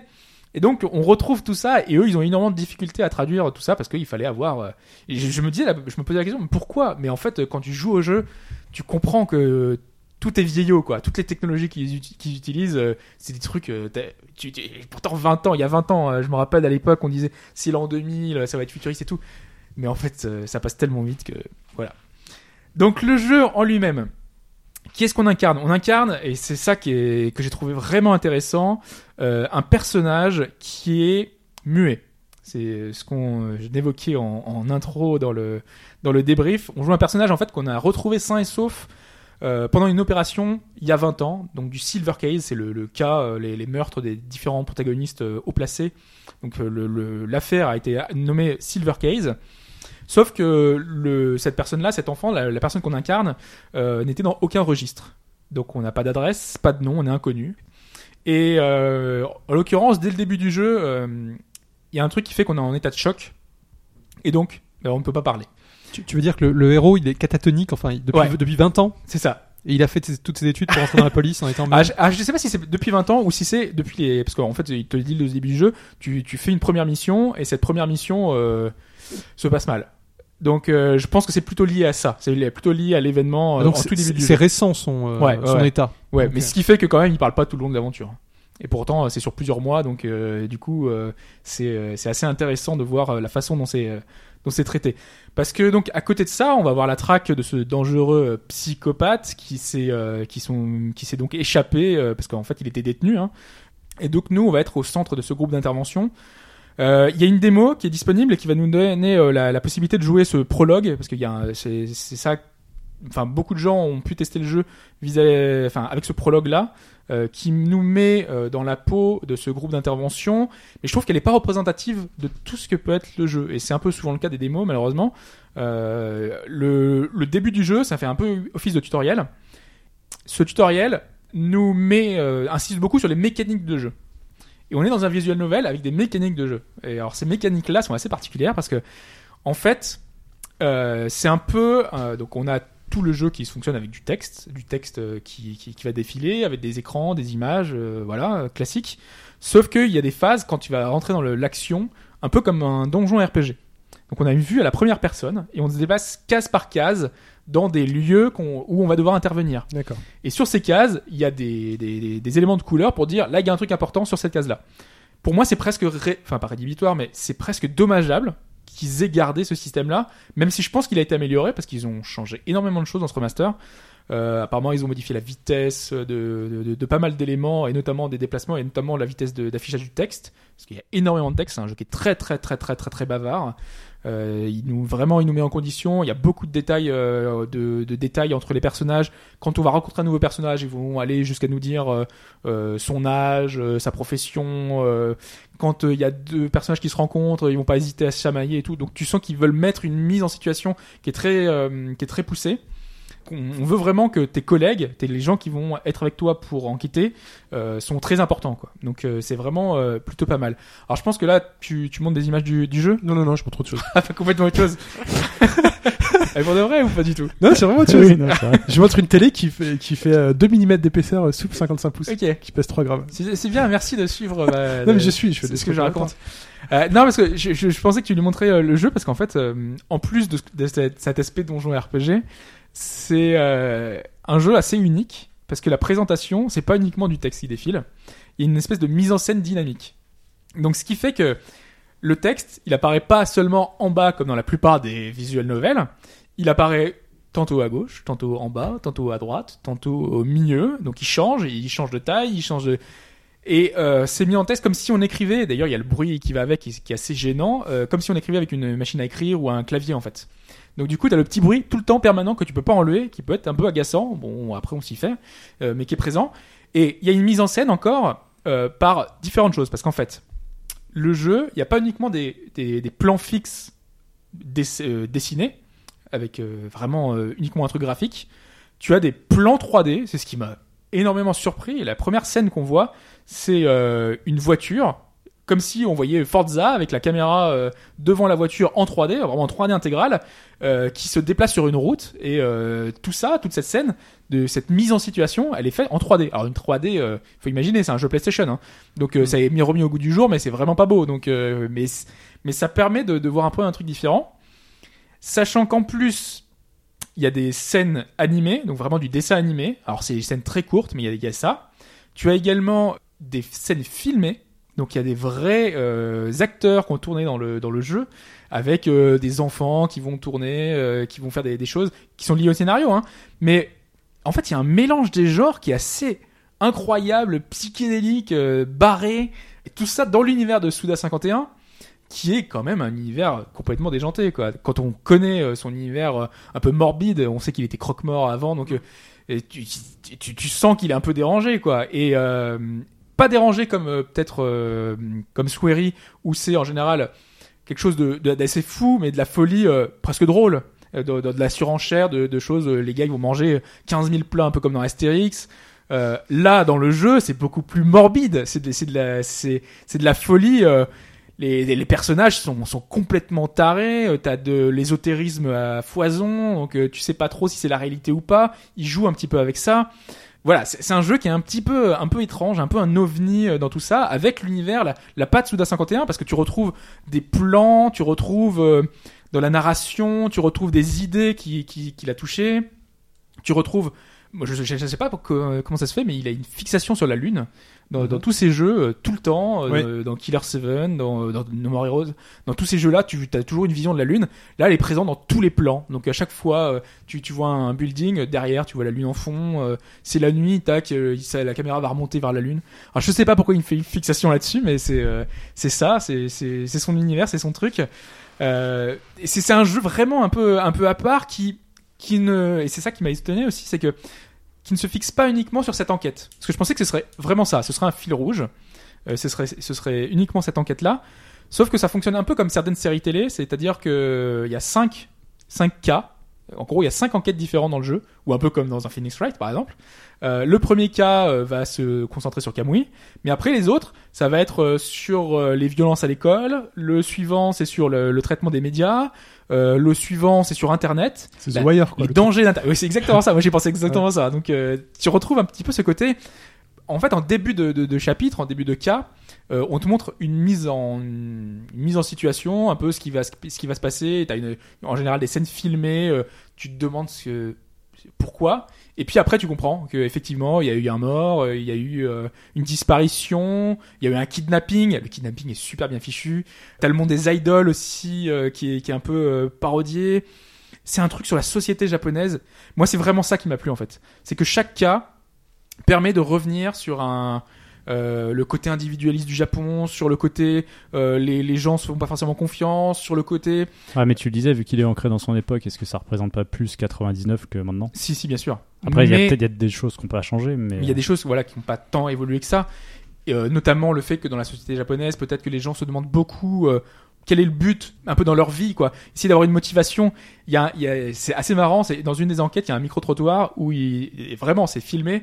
T'as des Japonais qui répondent, même si c'est mal, ils font tous. euh, non mais moi je suis pas pour euh, pour la pour la mort. Je sais que c'est mal de tuer, mais euh, il le fait pour une bonne raison. Et quand t'es dans le dans la situation, dans le contexte, dans le truc, je, je trouve ça assez incroyable en fait la façon dont c'est mis. En plus, il y a une ambiance mais incroyable. Enfin, vraiment, la musique, euh, c'est euh, un compositeur avec qui euh, il fait souvent euh, des, des jeux. hein. c'est son compositeur habituel, attitré. Pour ceux qui connaissent, elles font énormément penser à Danganronpa puisque c'est le compositeur de Danganronpa. Donc il y a eu une des musiques, on dirait presque un copier-coller. Donc euh, c'est un de ses premiers titres hein, justement. Donc euh, Mhm. tu sens euh, l'influence très marquée dans un, un peu, visuel. un peu nerveux, un peu électronique. euh. Ouais, ouais, et c'est, ça rend super bien, mais vraiment ça rend bien. Malheureusement, les limites, euh, moi que j'ai sur ce titre, c'est ses mécaniques. Notamment, on enquête par exemple sur la disparition d'un, enfant. Tu dois interroger tous les gens d'un building. Donc, tu as cinq étages. Tu montes étage par étage, case par case, pour entrer dans l'appartement.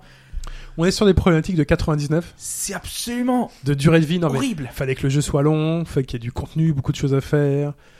Mais le truc, c'est que ça, c'est pas présent tout le temps. Il y a certains chapitres qui sont quasiment dénués d'in- d'interaction.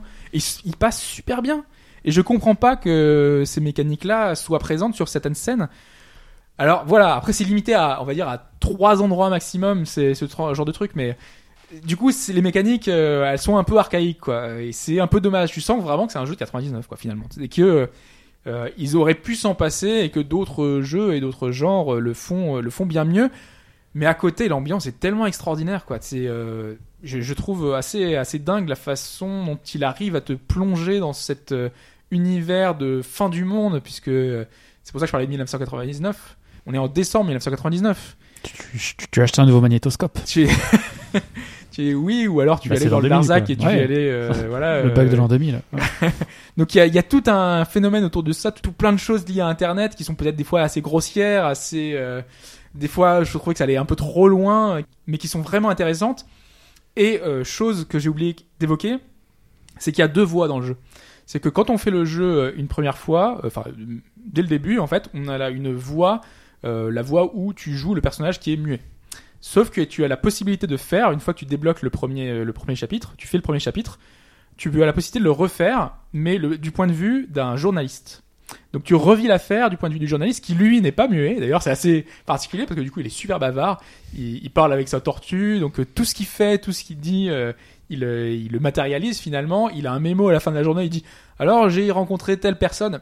Ça va euh, complètement. C'est l'opposé total du personnage qu'on incarne euh, avec euh, avec l'autre euh, personnage qui est dans la membre, euh, enfin qui est membre de la police euh, enfin des formes d'intervention. Donc du coup, c'est vraiment assez antinomique, c'est assez différent, c'est assez intéressant de voir ce- ces différents points de vue parce que ça va t'apporter des.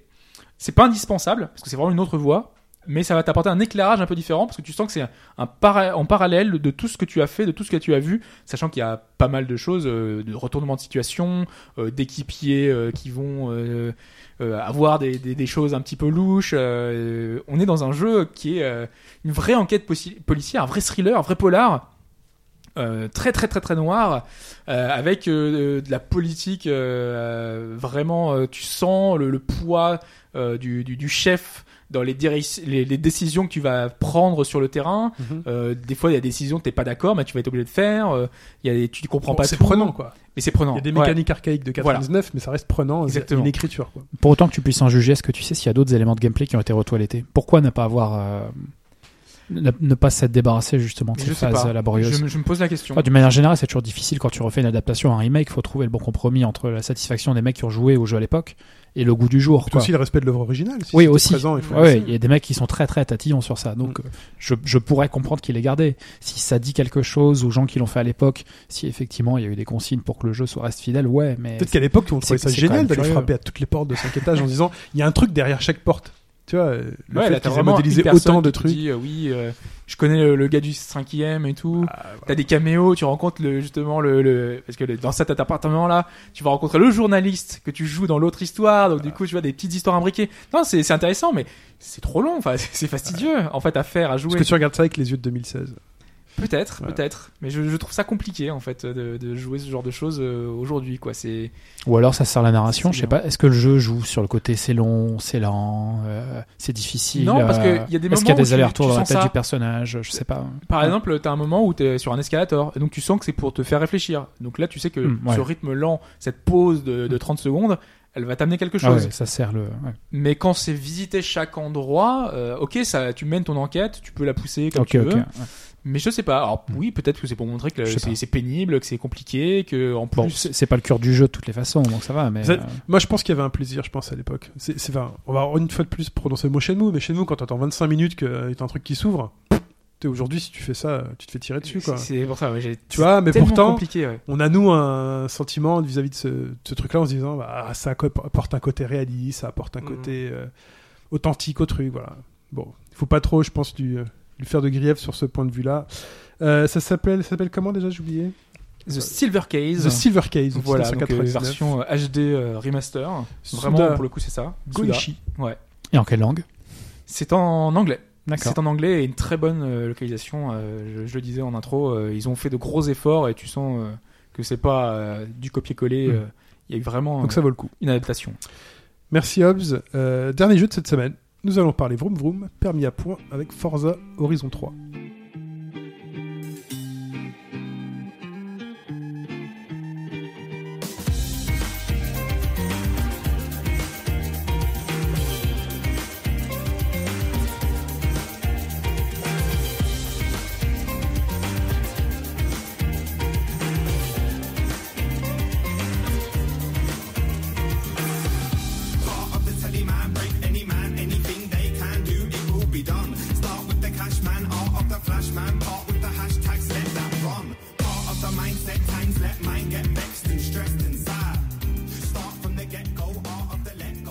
Alors Mike, Oui. des petites balades en voiture. Alors je suis pas tout seul. Hein. Faut savoir que Hobbs a, jou- a joué aussi, peut-être plus que moi d'ailleurs. Euh, bah, on est de retour sur, euh, sur la licence Forza Horizon. Je rappelle rapidement ce que c'est. C'est le spin-off côté fun, arcade, euh, on se balade, on se prend pas la tête de la licence Forza Motorsports. En gardant les qualités En de gardant Forza, l'identité, les qualités et ce qui le fait euh, le- la licence Forza, le Forza Vista qui te permet de te balader autour des voitures, de monter dedans, euh, toutes les infos. T'as une voix off par-dessus qui te décrit des trucs. le rewind. Ouais, le fameux rewind, euh, c'est-à-dire que tu fais une erreur, t'appuies sur la touche Y, hop, tu reviens en arrière jusqu'à 4 ou 5 fois, je sais plus exactement. Ça dépend des situations, parce que certaines fois, ils s'activent même pas. J'ai l'impression Euh, qu'ils mais c'est- l'ont. Parce que ça peut être une condition, un parce que si tu vois, tu sais, dans les défis collector, je crois que tu peux le Ah, refuser en fait. Donc si la, la course, euh, je pense, te dit tu l'utiliseras pas, t'auras Mm. pas le droit de l'utiliser, tu recommences quoi en fait. J'ai pas noté ça. Donc série initiée en 2012, on est donc au troisième épisode, et la grosse surprise, enfin la grosse surprise qu'on attend à chaque fois, c'est un nouveau terrain de jeu. Rythme effréné quand même. hein. Euh, bah, un, horizon tous les deux ans en fait. Tous les deux ans, ouais. Ça, Ouais, ça ça cartonne va, bien quoi. Enfin, euh, le premier c'était le côté Colorado, euh, les États-Unis, les Grands Canyons et autres. Le second on était dans le sud de la France. Ouais, ouais, C'est nice. vrai que c'était plutôt pas mal. et là pour le 3 on arrive en Australie. Euh, donc au début moi je me suis dit qu'est-ce qu'ils vont pouvoir faire en Australie? Et en l'occurrence bah, ça fait une synthèse plutôt bonne de tout ce qu'on a déjà vu. C'est-à-dire que tu vas passer par tous les éléments de, bah, de décor possibles. Donc euh, le sable rouge euh, dans les dunes avec euh, les rochers à droite à gauche. tu as la plage, tu as les cavernes sous la plage. Tu as la, des forêts en fait un peu tropicales, vraiment très touffu. faire, où quand tu te balades dedans à 200, tu pleures parce que de- tu vas te prendre un arbre. coup. Voilà, c'est ça. Et en fait, a, y a- ça joue beaucoup plus. Ça joue beaucoup plus sur la, la mixité des environnements et la possibilité d'y passer euh, de l'un à l'autre en l'espace de quelques minutes. hein. Parce que bon, ça, on- ça s'inspire évidemment d'un endroit, donc l'Australie. C'est pas exact, c'est pas une représentation Ouais, exacte librement, hein, de ce que parce tu sinon, trouverais. ça veut Voilà, dire c'est qu'il y a ça. une ville en haut à droite, euh, euh, C'était déjà le, cas dans les précédents. plage ouais, à gauche, euh, Euh, la taille de la carte, ben, moi je la trouve à peu près similaire. Il l'avait annoncé plus grande. plus grand. un peu plus grand, mais j'ai pas non plus été plus surpris que ça en fait. Euh, T'en fais le tour assez rapidement par rapport au 2 aussi. Enfin, le 2 de mémoire, c'était En 11-12 minutes, tu pouvais le faire. Là, je crois que c'est à peu près équivalent. Après, tout dépend du véhicule que tu as, tout dépend de. Voilà. Mais c'est grand, il y a beaucoup de variétés et ça, c'est vraiment chouette. Et ça se ressent aussi dans les courses. Puisque l'une des- de l'autre grosse nouveauté du jeu, disons que c'est un moyen de fluidifier un peu la progression, c'est que cette fois-ci, tu n'es plus le challenger euh, bas de gamme qui va tenter de défier le roi du festival. Puisque le principe, c'est qu'en fait, il y a un festival à l'endroit où vous êtes.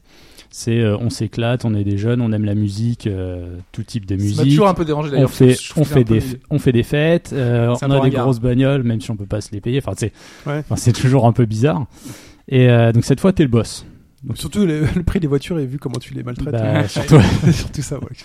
Et le fait d'être le boss, qu'est-ce que ça implique? Ça implique qu'on va te permettre de personnaliser un peu plus le festival. Alors tu concours quand même, parce que tu as quand même ton, en quelque sorte ton, ton niveau à garder, même si bah, tu as toujours ce système de progression qui est comme Mm. dans les précédents. Dans les précédents, ça se justifiait, c'est-à-dire que tu passais des, des bracelets de couleurs avec des niveaux. Euh, tu commençais à des petites couleurs, ensuite tu arrives à des bracelets or, et puis euh, ça permettait de dire bon bah t'es dans la progression, et à la fin t'affrontes le boss quoi. T'avais des boss intermédiaires, entre guillemets, c'est-à-dire c'était des courses un peu spéciales.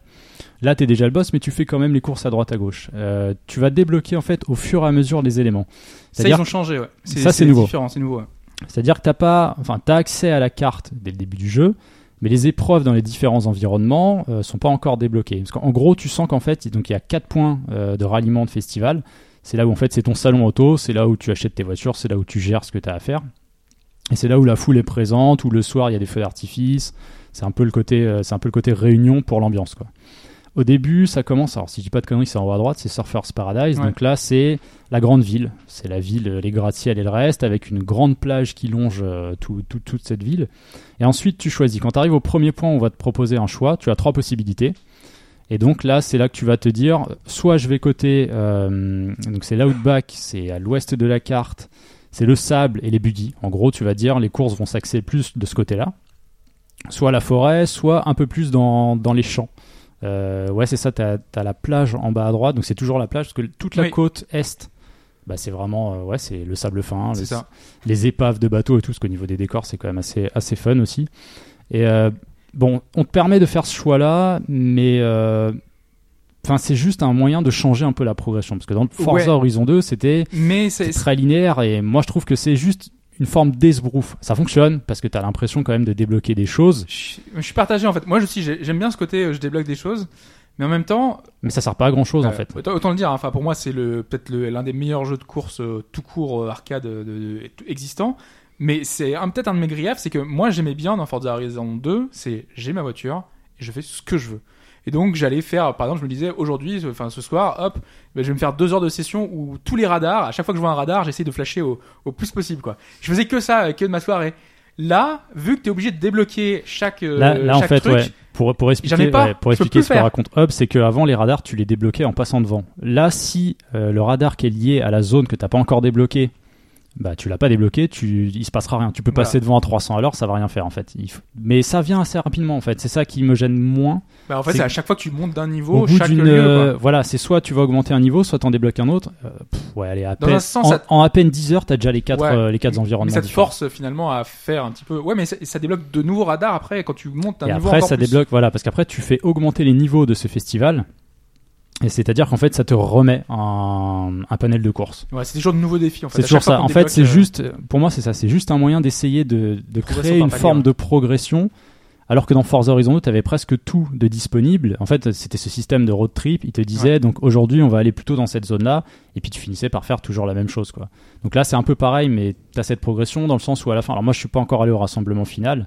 Mais quand tu atteins le rassemblement final, en gros, tu as fait euh, un tiers, voire un quart du jeu. C'est-à-dire qu'après, il reste plein de championnats à faire. Et c'est des trucs que tu fais en boucle si tu en as envie. Tu peux toujours te balader. Hein, T'as c'est pas de limite à ce niveau Ultra riche quoi. C'est un open world. euh, après, c'est au niveau, voilà, c'est ça. Et la force du jeu, c'est que, comme je disais, il synthétise en fait tout ce qui a été fait précédemment en termes d'environnement. Et tu fais ce que tu veux, quoi. Enfin, il y a plein de, il y a plein de nouveautés. Donc, ce côté euh, personnalisation lié au boss du festival est plutôt sympa dans le sens où, dans Forza Horizon 2, quand tu avais une épreuve, t'avais pas vraiment le choix de la catégorie de voiture, de l'épreuve à choisir. Là, maintenant, on t'en propose une. Si ça te plaît pas, tu vas sur l'onglet de gauche et tu personnalises un peu ton truc. Tu dis, Ouais. moi, je veux des voitures japonaises des années 90. Pof, tu choisis, tu vas de telle classe A, B, C, euh, S1, S2, euh, enfin bref, la puissance que tu veux. Pour ceux qui voulaient jouer avec une voiture spécifique, ils se disaient Moi, je veux jouer avec ma 205 GTI et euh, je veux rester avec elle, quoi. Ouais, c'est ça, tu peux, tu peux te farcir tout un festival avec une seule bagnole si t'en as envie en fait. Ouais.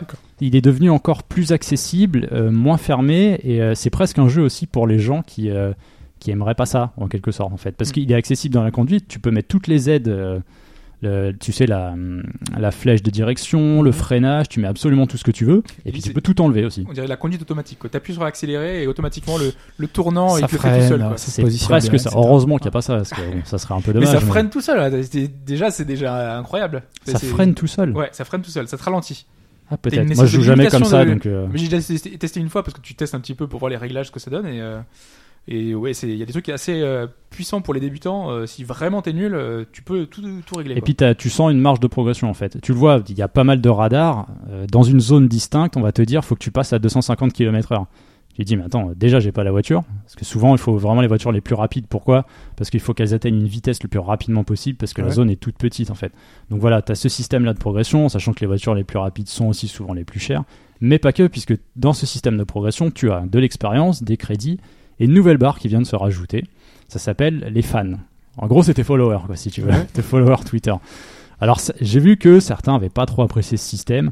Dans les faits, c'est juste une troisième barre de progression, si tu veux. Il faut juste la voir comme ça. C'est-à-dire, quand tu termines une course, en fonction de ta place dans la course et de ce que tu as réalisé, tu as de l'expérience. Cette expérience, c'est ton niveau. C'est un niveau qui représente pas grand-chose, en fait, au final. Ça veut Ça juste dire que tu as avancé dans le jeu. quoi. Voilà, c'est ça. C'est qu'à chaque en fois, fait. à C'est chaque fois que tu passes un niveau, tu as une loterie qui te fait gagner de l'argent ou une voiture spéciale.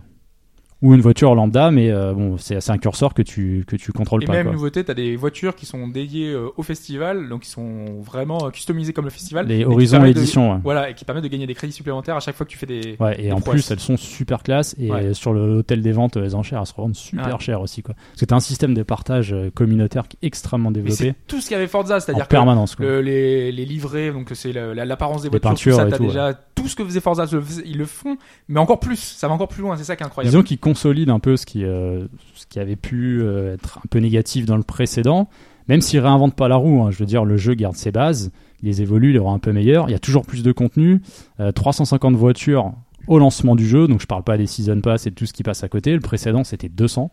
Il y a quand même une, bonne évolution. Alors évidemment, chacun y trouvera son compte ou pas. Moi, il y a des trucs je j'utiliserai jamais. C'est pour le délire. Tu peux utiliser un vieux camion des années 50, tu te fais plaisir, mais t'avances pas. Mais d'ailleurs, moi j'ai toujours regretté qu'il y en ait les, euh, les trésors de grange, parce qu'en fait on a des, trésors qui sont disséminés sur la carte, comme dans un, dans un jeu où ils te disent, dans cette zone-là, il y a une voiture ancienne qu'on va pouvoir retaper et qu'on va pouvoir, parce que donc tu vas la- l'amener chez un garagiste qui va essayer de te la remettre au goût du jour. En général, c'est des voitures de collection et c'est des trucs des années 50, donc tu les utilises jamais quoi. Je trouve ça dommage qu'ils aient pas des vraies voitures de sport un peu plus euh, classe et modernes qui auraient pu être oubliées d'une certaine manière et que c'est- tu vois qu'on n'ait pas ça. Bah ouais, là, en fait, ouais, il y a le côté euh, ancien, le mec il ouais. savait pas qu'il avait ça dans son garage et ça. tout. euh.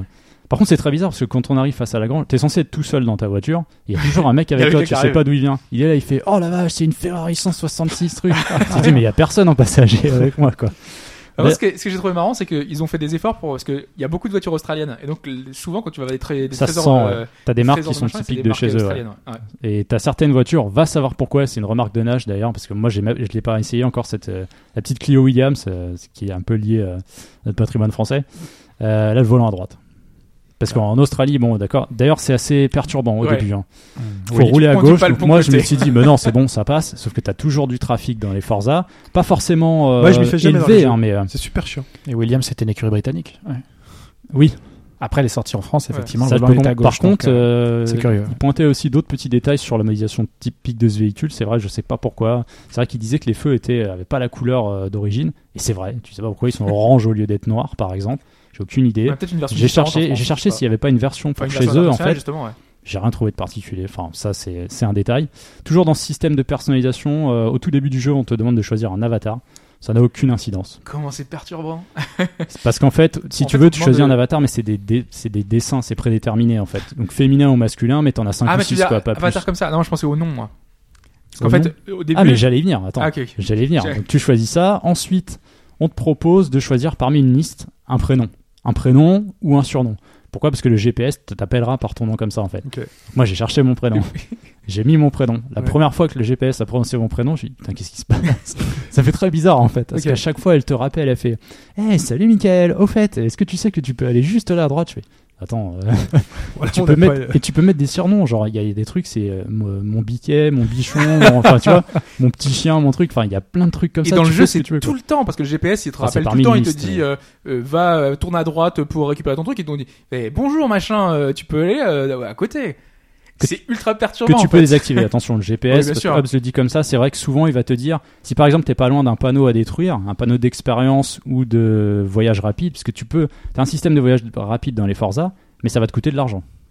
En sachant- cher au il début. il y a quand même 50, je crois qu'il y a 50 panneaux de voyage rapide et le reste c'est les, les panneaux d'expérience. Mm. Plus tu trouves de panneaux, plus tu as une réduction sur le prix quand tu vas te déplacer. Donc elle te dit par exemple, euh, ah, est-ce que ça te dit, il y a un panneau pas loin, on y va. Et à ce moment-là, tu lui dis oui ou non en appuyant sur gâchette gauche Ça. ou gâchette droite.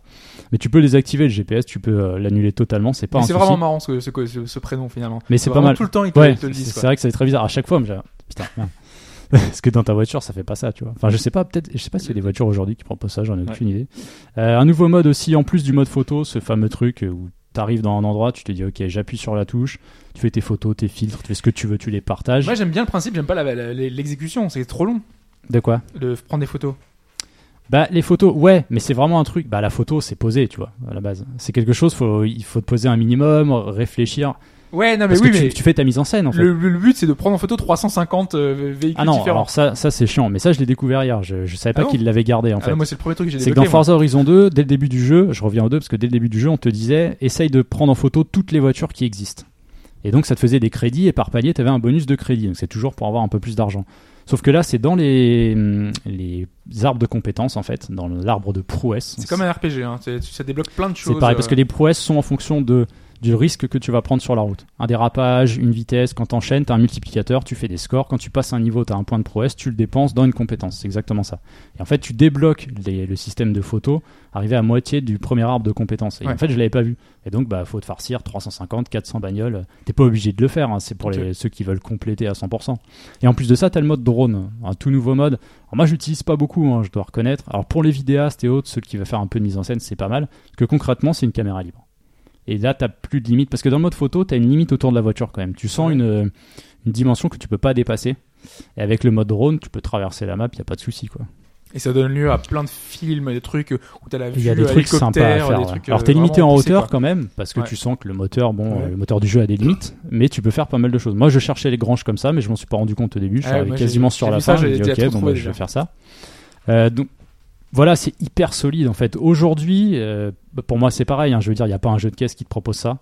Personne te le propose. C'est vraiment un truc euh, ultra complet. Tu fais ce que tu veux. Hier, je m'y suis remis un peu. Euh, j'ai pas fait une seule course quasiment. Je me suis baladé. J'ai tenté de compléter, de voir toutes les routes. Je suis arrivé en surplomb d'un barrage. et J'ai fait ok, c'est bon, je m'arrête, je prends des photos. Tu vois. Enfin, il y a vraiment. C'est cette ambiance-là. Si vous l'aimiez pas déjà, je sais pas trop ce qui vous plairait plus maintenant. Enfin, à part le fait que c'est encore un peu plus accessible. C'est tellement poussé à son paroxysme, tout ce qui est dans le jeu. Il y a, y a des choses, par exemple, t'as pas précisé, mais sur le multijoueur, euh, si vous voulez jouer en ligne, vous appuyez sur un bouton, il va chercher une partie, donc vous pouvez continuer à Tu rouler. continues à jouer. ouais. Et en temps réel, tu continues ta partie, il y a quelqu'un qui va s'intégrer dans ta partie. En fait, c'est une des nouveautés. Alors d'ailleurs justement euh, le multi le multi compétitif, c'est-à-dire euh, tu rejoins des gens, tu fais euh, l'un contre l'autre, il y a du monde. Hier, j'ai pas réussi à trouver une partie en mode campagne coopération. C'est vrai? J'ai lancé trois fois la recherche, il m'a trouvé personne. Donc c'est un peu dommage parce qu'apparemment on peut faire l'aventure en coopération. Du coup, je peux pas vous dire ce que ça donne parce que j'ai pas trouvé en fait. Mais tu peux faire, enfin moi je sais que j'ai fait les, les petits défis, tu sais, t'as plein de modes différents qu'on habituels, euh, enfin un espèce de mode chat où tu dois toucher un truc, enfin c'est le mode infiltré là, enfin euh, je sais plus comment il s'appelle. Infecté. Infecté voilà. Ouais, t'as le mode roi aussi. Voilà. Ça c'était déjà précédent, Oui, euh, présent dans le étaient déjà précédent. précédent, ouais. Mais sinon, il y a quand même pas mal de nouveautés. euh, Dans le, dans le genre lui-même, tu as le système de crew, c'est-à-dire que tu peux avoir, parce que dans le jeu, Bah ça, moi j'ai pas tout compris. hein, pour être honnête, tu sais quand tu recrutes Ouais. des drive avatars, Ouais. Je ne sais pas à quoi ça m'a servi. par exemple, moi j'ai Dra- j'ai euh, Mike dans mon, dans mon équipe. Donc en fait, tu, quand tu es sur la carte, euh, tu rencontres une autre voiture. Il y a des, euh, des drive avatars, donc c'est des, euh, Ouais. des, ava- enfin, c'est des voitures qui sont conduites par le- l'IA de euh, qui a été influencé par la conduite qu'a fait Mike par exemple C'est ça, ou en un fait. autre. Le principe des avatars, c'est qu'ils sont censés collecter des données sur ce que tu fais. Voilà. Et conduire un peu comme toi. Donc si t'es un si t'es un bon un bon joueur, euh, quand t'arriveras et que personne arrivera derrière toi pour te défier, logiquement tu devrais tu devrais le maintenir quoi. Voilà. Ça devrait pas être aussi simple. Exactement. Et donc là dans le jeu, c'est quand tu vois une autre voiture en face de toi, tu peux appuyer sur X, donc faire comme euh, déjà tu pouvais le faire avant, tu avais des défis avec un autre truc. T'arrives derrière lui à un certain Voilà. niveau, t'appuies sur X, ça engage une course directe. Direct, en instantané, tac. Et là, tu te dis, il y a un point d'objectif, il faut atteindre l'objectif le plus vite possible. Donc vraiment, c'est super fluide. Et sauf que là, si tu gagnes le défi, bah, tu peux l'embaucher. Donc il peut venir avec toi. Donc il peut y avoir quatre personnes dans ton équipe. Et c'est-à-dire que c'est des voitures, quand tu vas klaxonner à côté de, enfin, donc tu klaxonnes à côté d'une voiture, elles vont te suivre et tu vas conduire en convoi. Ah, c'est le klaxon. Et oui, Moi je cherchais les klaxonnent. boutons et tout, je me suis dit il y a un bouton, putain, Et donc ça c'est une des nouveautés, c'est que souvent tu vois sur la route des convois de trois ou quatre voitures, c'est parce qu'en fait euh, c'est un peu comme des gangs, si tu veux, t'as trois ou quatre voitures qui sont là à conduire euh, ensemble euh, à la queue leu quoi, et tu fais la même chose, et apparemment il y a des conduites, alors je j'en ai pas fait, mais il y a des défis euh, liés à ça. parce que- spécial spécial convoi ouais, ouais. ouais, c'est ça. Et il y a pas mal de défis comme ça liés parce qu'ils ont rajouté énormément de défis. Il y en a la nuit, euh, il y en a en groupe, euh, il y a des, il y a plein de T'as les défis le personnalisables. Les défis avant qui étaient fixes, euh, t'en as un nouveau type. C'est-à-dire que par exemple, moi je vais créer un défi, je vais le faire, je vais établir un temps de base. Et ensuite, je vais l'envoyer à Hobbs, à ma liste d'amis et autres, et à eux de voir s'ils veulent le, le- le réussir ou pas. Ça, Enfin, faut imaginer que tu personnalises ton jeu. C'est-à-dire que tu définis le point d'arrivée, le temps, la météo, enfin le- voilà, la météo, Ouais, euh, alors, le... un, un bémol sur une des épreuves, c'est les zones de drift. Moi, je pensais qu'on pourrait définir vraiment un point A à un point B dans lequel tu dis fais le maximum de points en dérapage. Sauf que non, il faut, Faut déjà que tu passes sur des zones qui sont existantes en Ah. fait. Ouais. Et j'ai pas Oui, compris oui, parce que j'appuyais sur des points, il se passait rien. J'ai dit mais merde. Mais dans les zones de drift, parce que sinon tu peux Dans- faire le truc avec des prouesses, tu peux le faire quand même. Il y a la météo. Oui, tu veux. La, La météo, météo, ouais. toujours. Mm. Ça Jour et nuit euh, Ouais, jour et nuit, Ah. pluie, brouillard. Oh, ouais. D'ailleurs, ça c'est magnifique. Le brouillard le matin avec le soleil qui se lève, c'est Ouais. un truc de fou. Bah, avec l'Australie, oui, ça doit, ça Ah, doit c'est superbe parce que la météo elle était déjà présente dans le précédent, mais là ça rajoute des, des effets, genre le brouillard et autres, qui est plutôt bien fait. Euh, je voudrais quand même, avant de terminer, mettre un mot sur la version PC. Euh, Ah, j'allais- fait sur J'allais Xbox venir. One. C'était ma dernière Sachant question. que Hobbs Ouais. était sur Xbox One. Aucun problème. Donc au lancement, la version PC, elle était daubée, hein, il faut le dire. Elle n'était pas finie. était- On avait eu un doute, c'est qu'il y a une démo d'e-sport. Sachez-le, il y a une démo dispo sur. Xbox One. Laisse tomber le. PC, Mike. Non, non, non. C'est toujours des soucis avec le Non, c'est hyper important. Non, mais c'est hyper important parce que euh, Microsoft se lance en fait, essaye de se relancer vraiment avec sa plateforme Windows 10 d'ailleurs, puisque pour jouer au jeu, vous êtes il faut obligatoirement Windows 10 avec la dernière update euh, anniversaire qui était sortie cet été. Et n'espérez pas euh, avoir le jeu comme Quantum Break, hein, parce que c'est un vrai jeu Microsoft, donc il y a peu de chances que ça arrive sur euh, Steam ou sur GOG. Je suis un peu plus sceptique sur ça. Moi, je pense que peut-être qu'à terme, pas. ah tu crois? Ouais. Remarque ouais, quand... bah ouais, mais pourtant Remedy appartient plus ou moins. euh, Oui, enfin non, ils appartiennent pas, ils sont, ils sont first party, enfin ils ont euh, third party, tu vois, ils sont. Ah, c'est un third party Ouais, euh, ouais. Ok. Bon, faut Alors. voir. Donc, la version PC au lancement, je précise au lancement, parce que depuis, il y a eu deux patchs. Le premier m'avait réglé quelques soucis. Il fallait savoir qu'en fonction de la config que tu avais, tu mettais en ultra ou en, ou en bas en qualité graphique, ça ne changeait absolument rien. Donc, le portage PT, il était, mais il était daubé. C'est-à-dire, soit ils n'ont pas eu le temps de le finir, soit ils s'en foutent complètement. Quoi. Et Et tout le monde n'a le pas des coût de la problèmes. hein. démo, Après, c'est toujours tout le monde n'a pas de- des problèmes, mais qui, n'avait, qui avait le moins de problèmes Ceux qui avaient des cartes ultra musclées. Quoi. Et qui permettaient, genre une carte à 600 euros, les mecs, non, il n'y a pas de souci, ça tourne et tout. Euh, Bon. Sur le forum, Back n'a pas un PC à 600 euros. Enfin, euh, il a l'air d'avoir eu moins de euh, soucis de ouais. moi que moi quand même. Donc le premier patch, moi, m'avait réglé quelques soucis, et notamment euh, sur certains endroits, ce qu'on appelle le stuttering, c'est-à-dire qu'à un moment donné, le jeu, il fait des, des sauts, en fait, des sauts d'images comme ça, c'est un, c'est un enfer. Et en fait, pendant quelques jours, je l'ai lâché à cause de ça. Mais vraiment, c'est-à-dire que ça m'a coupé le plaisir du jeu, parce que quand tu arrives dans un virage, que tu es prêt à... Pourtant, t'as la Xbox? Je, je euh, non, j'ai plus la Xbox. Ah, tu l'as plus? Donc je n'ai pas essayé et pas joué sur Xbox, en fait. J'ai tout mis sur le PC. Mais après, l'intérêt, c'était aussi de jouer avec un volant. Après, euh, Voilà, c'est ça. PC, euh, normalement, t'as plus T'essayes de aussi. contrebraquer, t'as le stuttering, tu rates ta course, je dis vas-y j'en ai eu marre en fait. Et il se trouve qu'hier, donc euh, il y a eu un patch, un euh, patch, non, euh, euh, vendredi ou samedi, je sais plus. Il y a eu un patch et là je n'ai plus aucun problème. Enfin, me concernant, le stuttering a disparu. Alors en ville c'est toujours aussi chargé, ça demande quand même pas mal de ressources pour que ça tourne euh, bien. Mais ça va, ça tourne, j'ai plus de soucis et je reprends beaucoup de plaisir à y jouer. Par contre, au niveau du support des volants, euh, le retour de force, euh, c'est n'importe quoi. C'est-à-dire que tu joues à Pécars à côté, tu dis ok, tu sors d'une heure de Pécars, t'as mal au bras, là bon bah c'est pas grave quoi, tu vois. C'est très mal fait, les levées de vitesse sont toujours pas supportées, je crois, sur certaines configurations, pas toutes. Donc ça c'est un peu dommage pour un jeu de voiture. hein. Enfin, D'ailleurs, tu parlais de retour de force, mais euh, n'oublions pas que la manette Xbox One a des gâchettes à retour Les de force. gâchettes vibrantes, c'est tellement- toujours sympa. Parce Ah ouais. que tu le sens dans le freinage, tu le sens quand tu mords un peu sur la route, c'est vraiment le, quelque chose de le très jeu sympa. qui, est, qui a le, justement cette, ce retour de force le mieux géré. Enfin, la- le, le côté vibration de la manette quand t'es vraiment, tu fais du, du, du hors piste, euh, c'est euh, fait vraiment super bien. Quoi. Donc la version PC aujourd'hui, euh, parce que j'avais fait des tweets assez assassins, Mm. aujourd'hui euh, il devrait pas trop y avoir de soucis, vous pouvez y aller. Il y avait le coup des radios aussi, c'est hyper important dans le sens où c'est vraiment l'ambiance que tu choisis, Mm. que tu mets pendant que tu Et roules. Il y a un peu de tout, je crois qu'il y a plus de 150 morceaux. Il y a une nouvelle radio c'est rap hip-hop qui Toujours la radio hein. classique, moi je me suis fait un kiff radio classique hier, c'était Il y a une nouveauté sublime. aussi, le, le côté un peu. Et t'as une euh, nouveauté, ça s'appelle Groove Music. En voilà. fait, c'est une application Microsoft. C'est-à-dire qu'on te promet normalement de pouvoir mettre les musiques que tu veux, et notamment tes musiques. Sauf que Groove Music, il faut être abonné en fait. C'est pas, c'est pas, tu mets tes fichiers dans ton PC et t'as une C'est un service radio dédiée. Voilà. Voilà.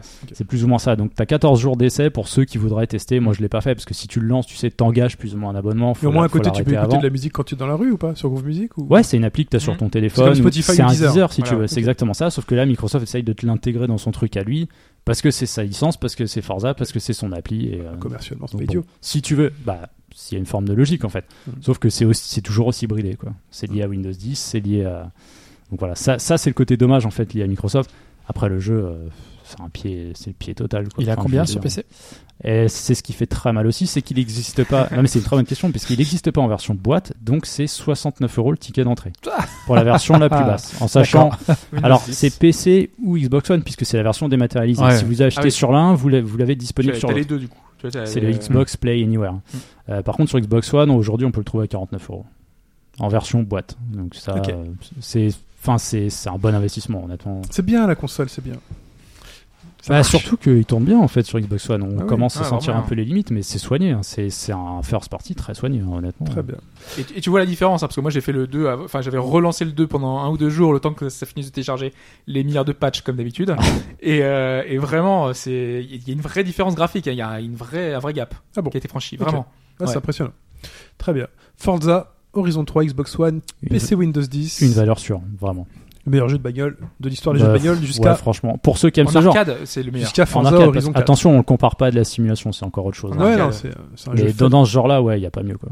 La réponse à la question Cette début de podcast. fameuse question avec cet extrait sonore que vous avez entendu, entendu tout à l'heure, euh, qui Ouais. était euh, sur cette euh, comptine enfantine. J'avais mis quatre propositions sur euh, en quoi c'était en rapport avec le jeu vidéo. Exactement, c'était soit un rapport avec Frogger, soit avec Animal Crossing, soit Parappa the Rapper, Nintendogs Et voilà, voilà. Voilà. C'était quatre On a propositions. tous choisi. euh, Tout ça parce que j'ai pas trouvé de cinquième proposition, donc voilà. c'est dur d'inventer des, des, des réponses. Eh oui. hein. C'est- un travail. Donc euh, on va commencer par la fin. Euh, alors je sais plus qui avait choisi euh, Nintendo Sprite. 4. Donc euh, malheureusement Sprite, ce n'était pas la bonne réponse. Il n'y avait rien. C'est pas grave, j'ai gagné. euh, J'aime bien, ça c'est le bon esprit. Ça. D'habitude il est réglo, même un peu trop carré. Là, J'aime bien. Ok, bon esprit. Donc malheureusement non, ce n'est pas lié aux balades Nintendogs. Euh, ensuite, bon, on va faire dans le désordre. hein. On va prendre Parappa the Rapper. C'était moi. C'était toi, c'était Chine, et malheureusement non. Ce Ah. n'était pas lié à Parappa, donc c'est soit inspiré d'Animal Crossing avec un, un Alphonse qui était euh, qui disait ah tiens ça peut être intéressant, euh, soit euh, Frogger euh, que tu as choisi euh, de manière Ouais, par euh, dépit. Spirituellement, j'ai gagné. De toute façon, parce que j'aurais gagné un crossing. tu vas lui aussi Idriss, je crois. Et la bonne réponse était Frogger. Oh merde. Ah, bien joué. Est-ce qu'on peut lui retirer là? Parce qu'il il avait choisi Animal Crossing. Non, non, mais j'y ai toujours cru. Hein. Donc euh, je vais vous faire écouter euh, le thème de Frogger.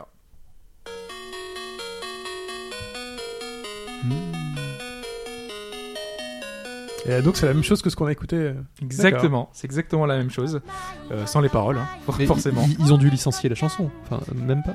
Non, même pas, parce qu'en fait, enfin, euh, j'imagine qu'ils auraient Ah, dû avoir des sago- accords, Les sagouins. mais euh, dans le dans le jeu, ils ont intégré d'autres musiques d'animé, euh, parce, parce que en l'occurrence, c'est des, il y a deux thèmes, notamment un thème. Alors c'est pour ça que ça m'a étonné en fait de, de voir ça. Alors je sais pas si vous vous souvenez, alors moi ça m'a rappelé pas mal de souvenirs, le tour du monde de Lydie. Ça passait à l'époque euh, Oh avec. euh, Ça me dit rien du tout. euh, C'était une magical girl qui euh, devait chercher les Sur la 5 la fleur. Oui, c'est sur euh, les.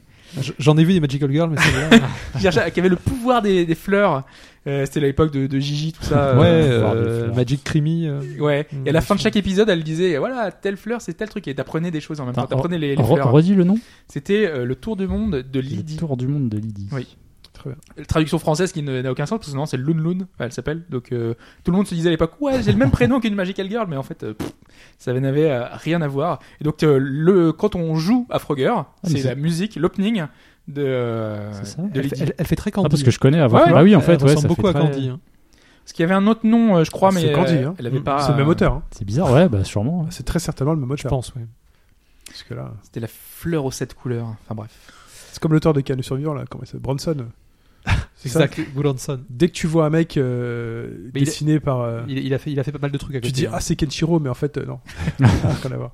Et même la musique, la musique, euh, c'est les mêmes artistes de, tous les génériques de l'époque. euh, Ok. a- Vous ça. connaissiez Sandy Jonquille, Ah non, C'est Magical Girl série animée de 47 épisodes de 25 minutes produite par la Toei. Samedi Jonky. Parce que C'était là, j'ai passé sur la sous-titre 5 que tu aussi. disais, euh, c'est Lydie aux sept, la, la Hello, fleur aux Sandy. sept couleurs. Sandy Jonquille. J'essaye de voir l'auteur.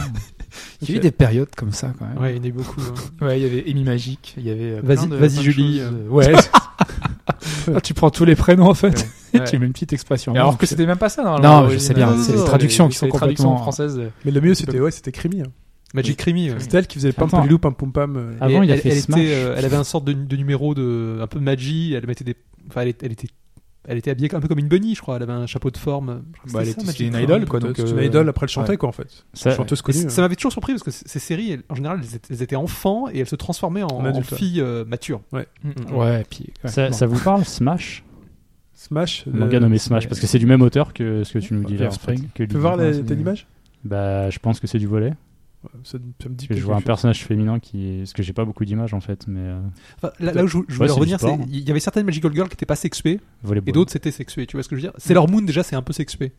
Et euh, Ouais, euh. Gigi c'était quand même très. euh, très soft. Oui. Très bien, euh, merci pour cette question. Vous Voilà, donc euh, les musiques de Frogger, hein, c'est des musiques euh, de d'animé. L'autre, c'est un rascal, c'est un petit raton laveur qu'on n'a pas eu chez nous. Le plus musical de la dernière émission, c'était ça.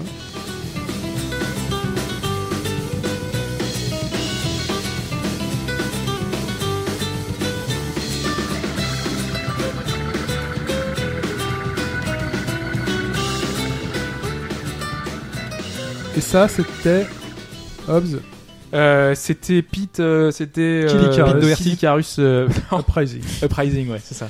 Vous êtes quatre à avoir répondu, et vous êtes quatre à avoir la bonne réponse, qui en plus fait un combo breaker, puisque du coup, vous recommencez à zéro, il n'y avait pas chou.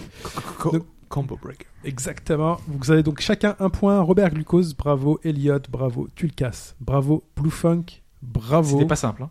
C'était pas simple. Le jeu, je sais pas s'il a un gros succès. Moi je l'avais. En tout cas, faut s'en souvenir. Moi, je l'ai toujours. hein. En tout cas, faut s'en même la souvenir. musique, c'est pas la musique du début, c'est la musique de Dark Pit, donc euh, ça intervient Le pas tout de thème. suite. ouais. Euh, mais elle est super bien, quoi. C'est le vraiment le. Voilà. On va passer Tard. l'extrait sonore de cette semaine.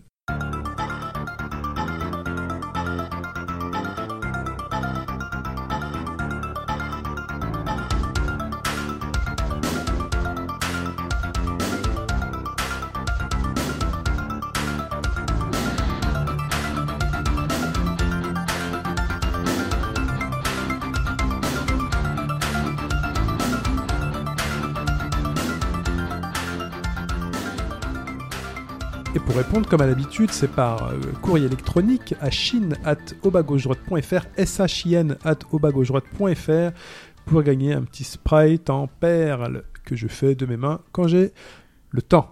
Tu, tu dessines Sprite en Ou perles sinon, il vient boire un café avec vous. euh. On vous envoie sprite, C'est ma photo en Sprite. perles. Vous allez manger les anguilles avec sprite. Il aime bien les anguilles, Oui, sprite. c'est vrai. C'est vrai. On n'est pas allé Euh, du coup d'ailleurs, je crois, non? Voilà. On n'a pas mangé des anguilles. Non, on n'a pas mangé d'anguilles. une partie, Non, non, mais Moi, je- j'ai mis mon avec- veto. Avec plaisir. hein, je... Ouais, T'as pas été avec Pipo manger des anguilles Si, exactement. t'as été avec Ils font autre chose que le des courageux. anguilles, non Ou c'est spécialité Non, c'est une indienne spécialité. D'accord, bah Mais ça tu sera peux- sans moi, Tu désolé. peux aussi manger. Non, je Aucun risque. tu Non, non, mais tout ce qui est poisson, fruits de mer et tout, je peux pas.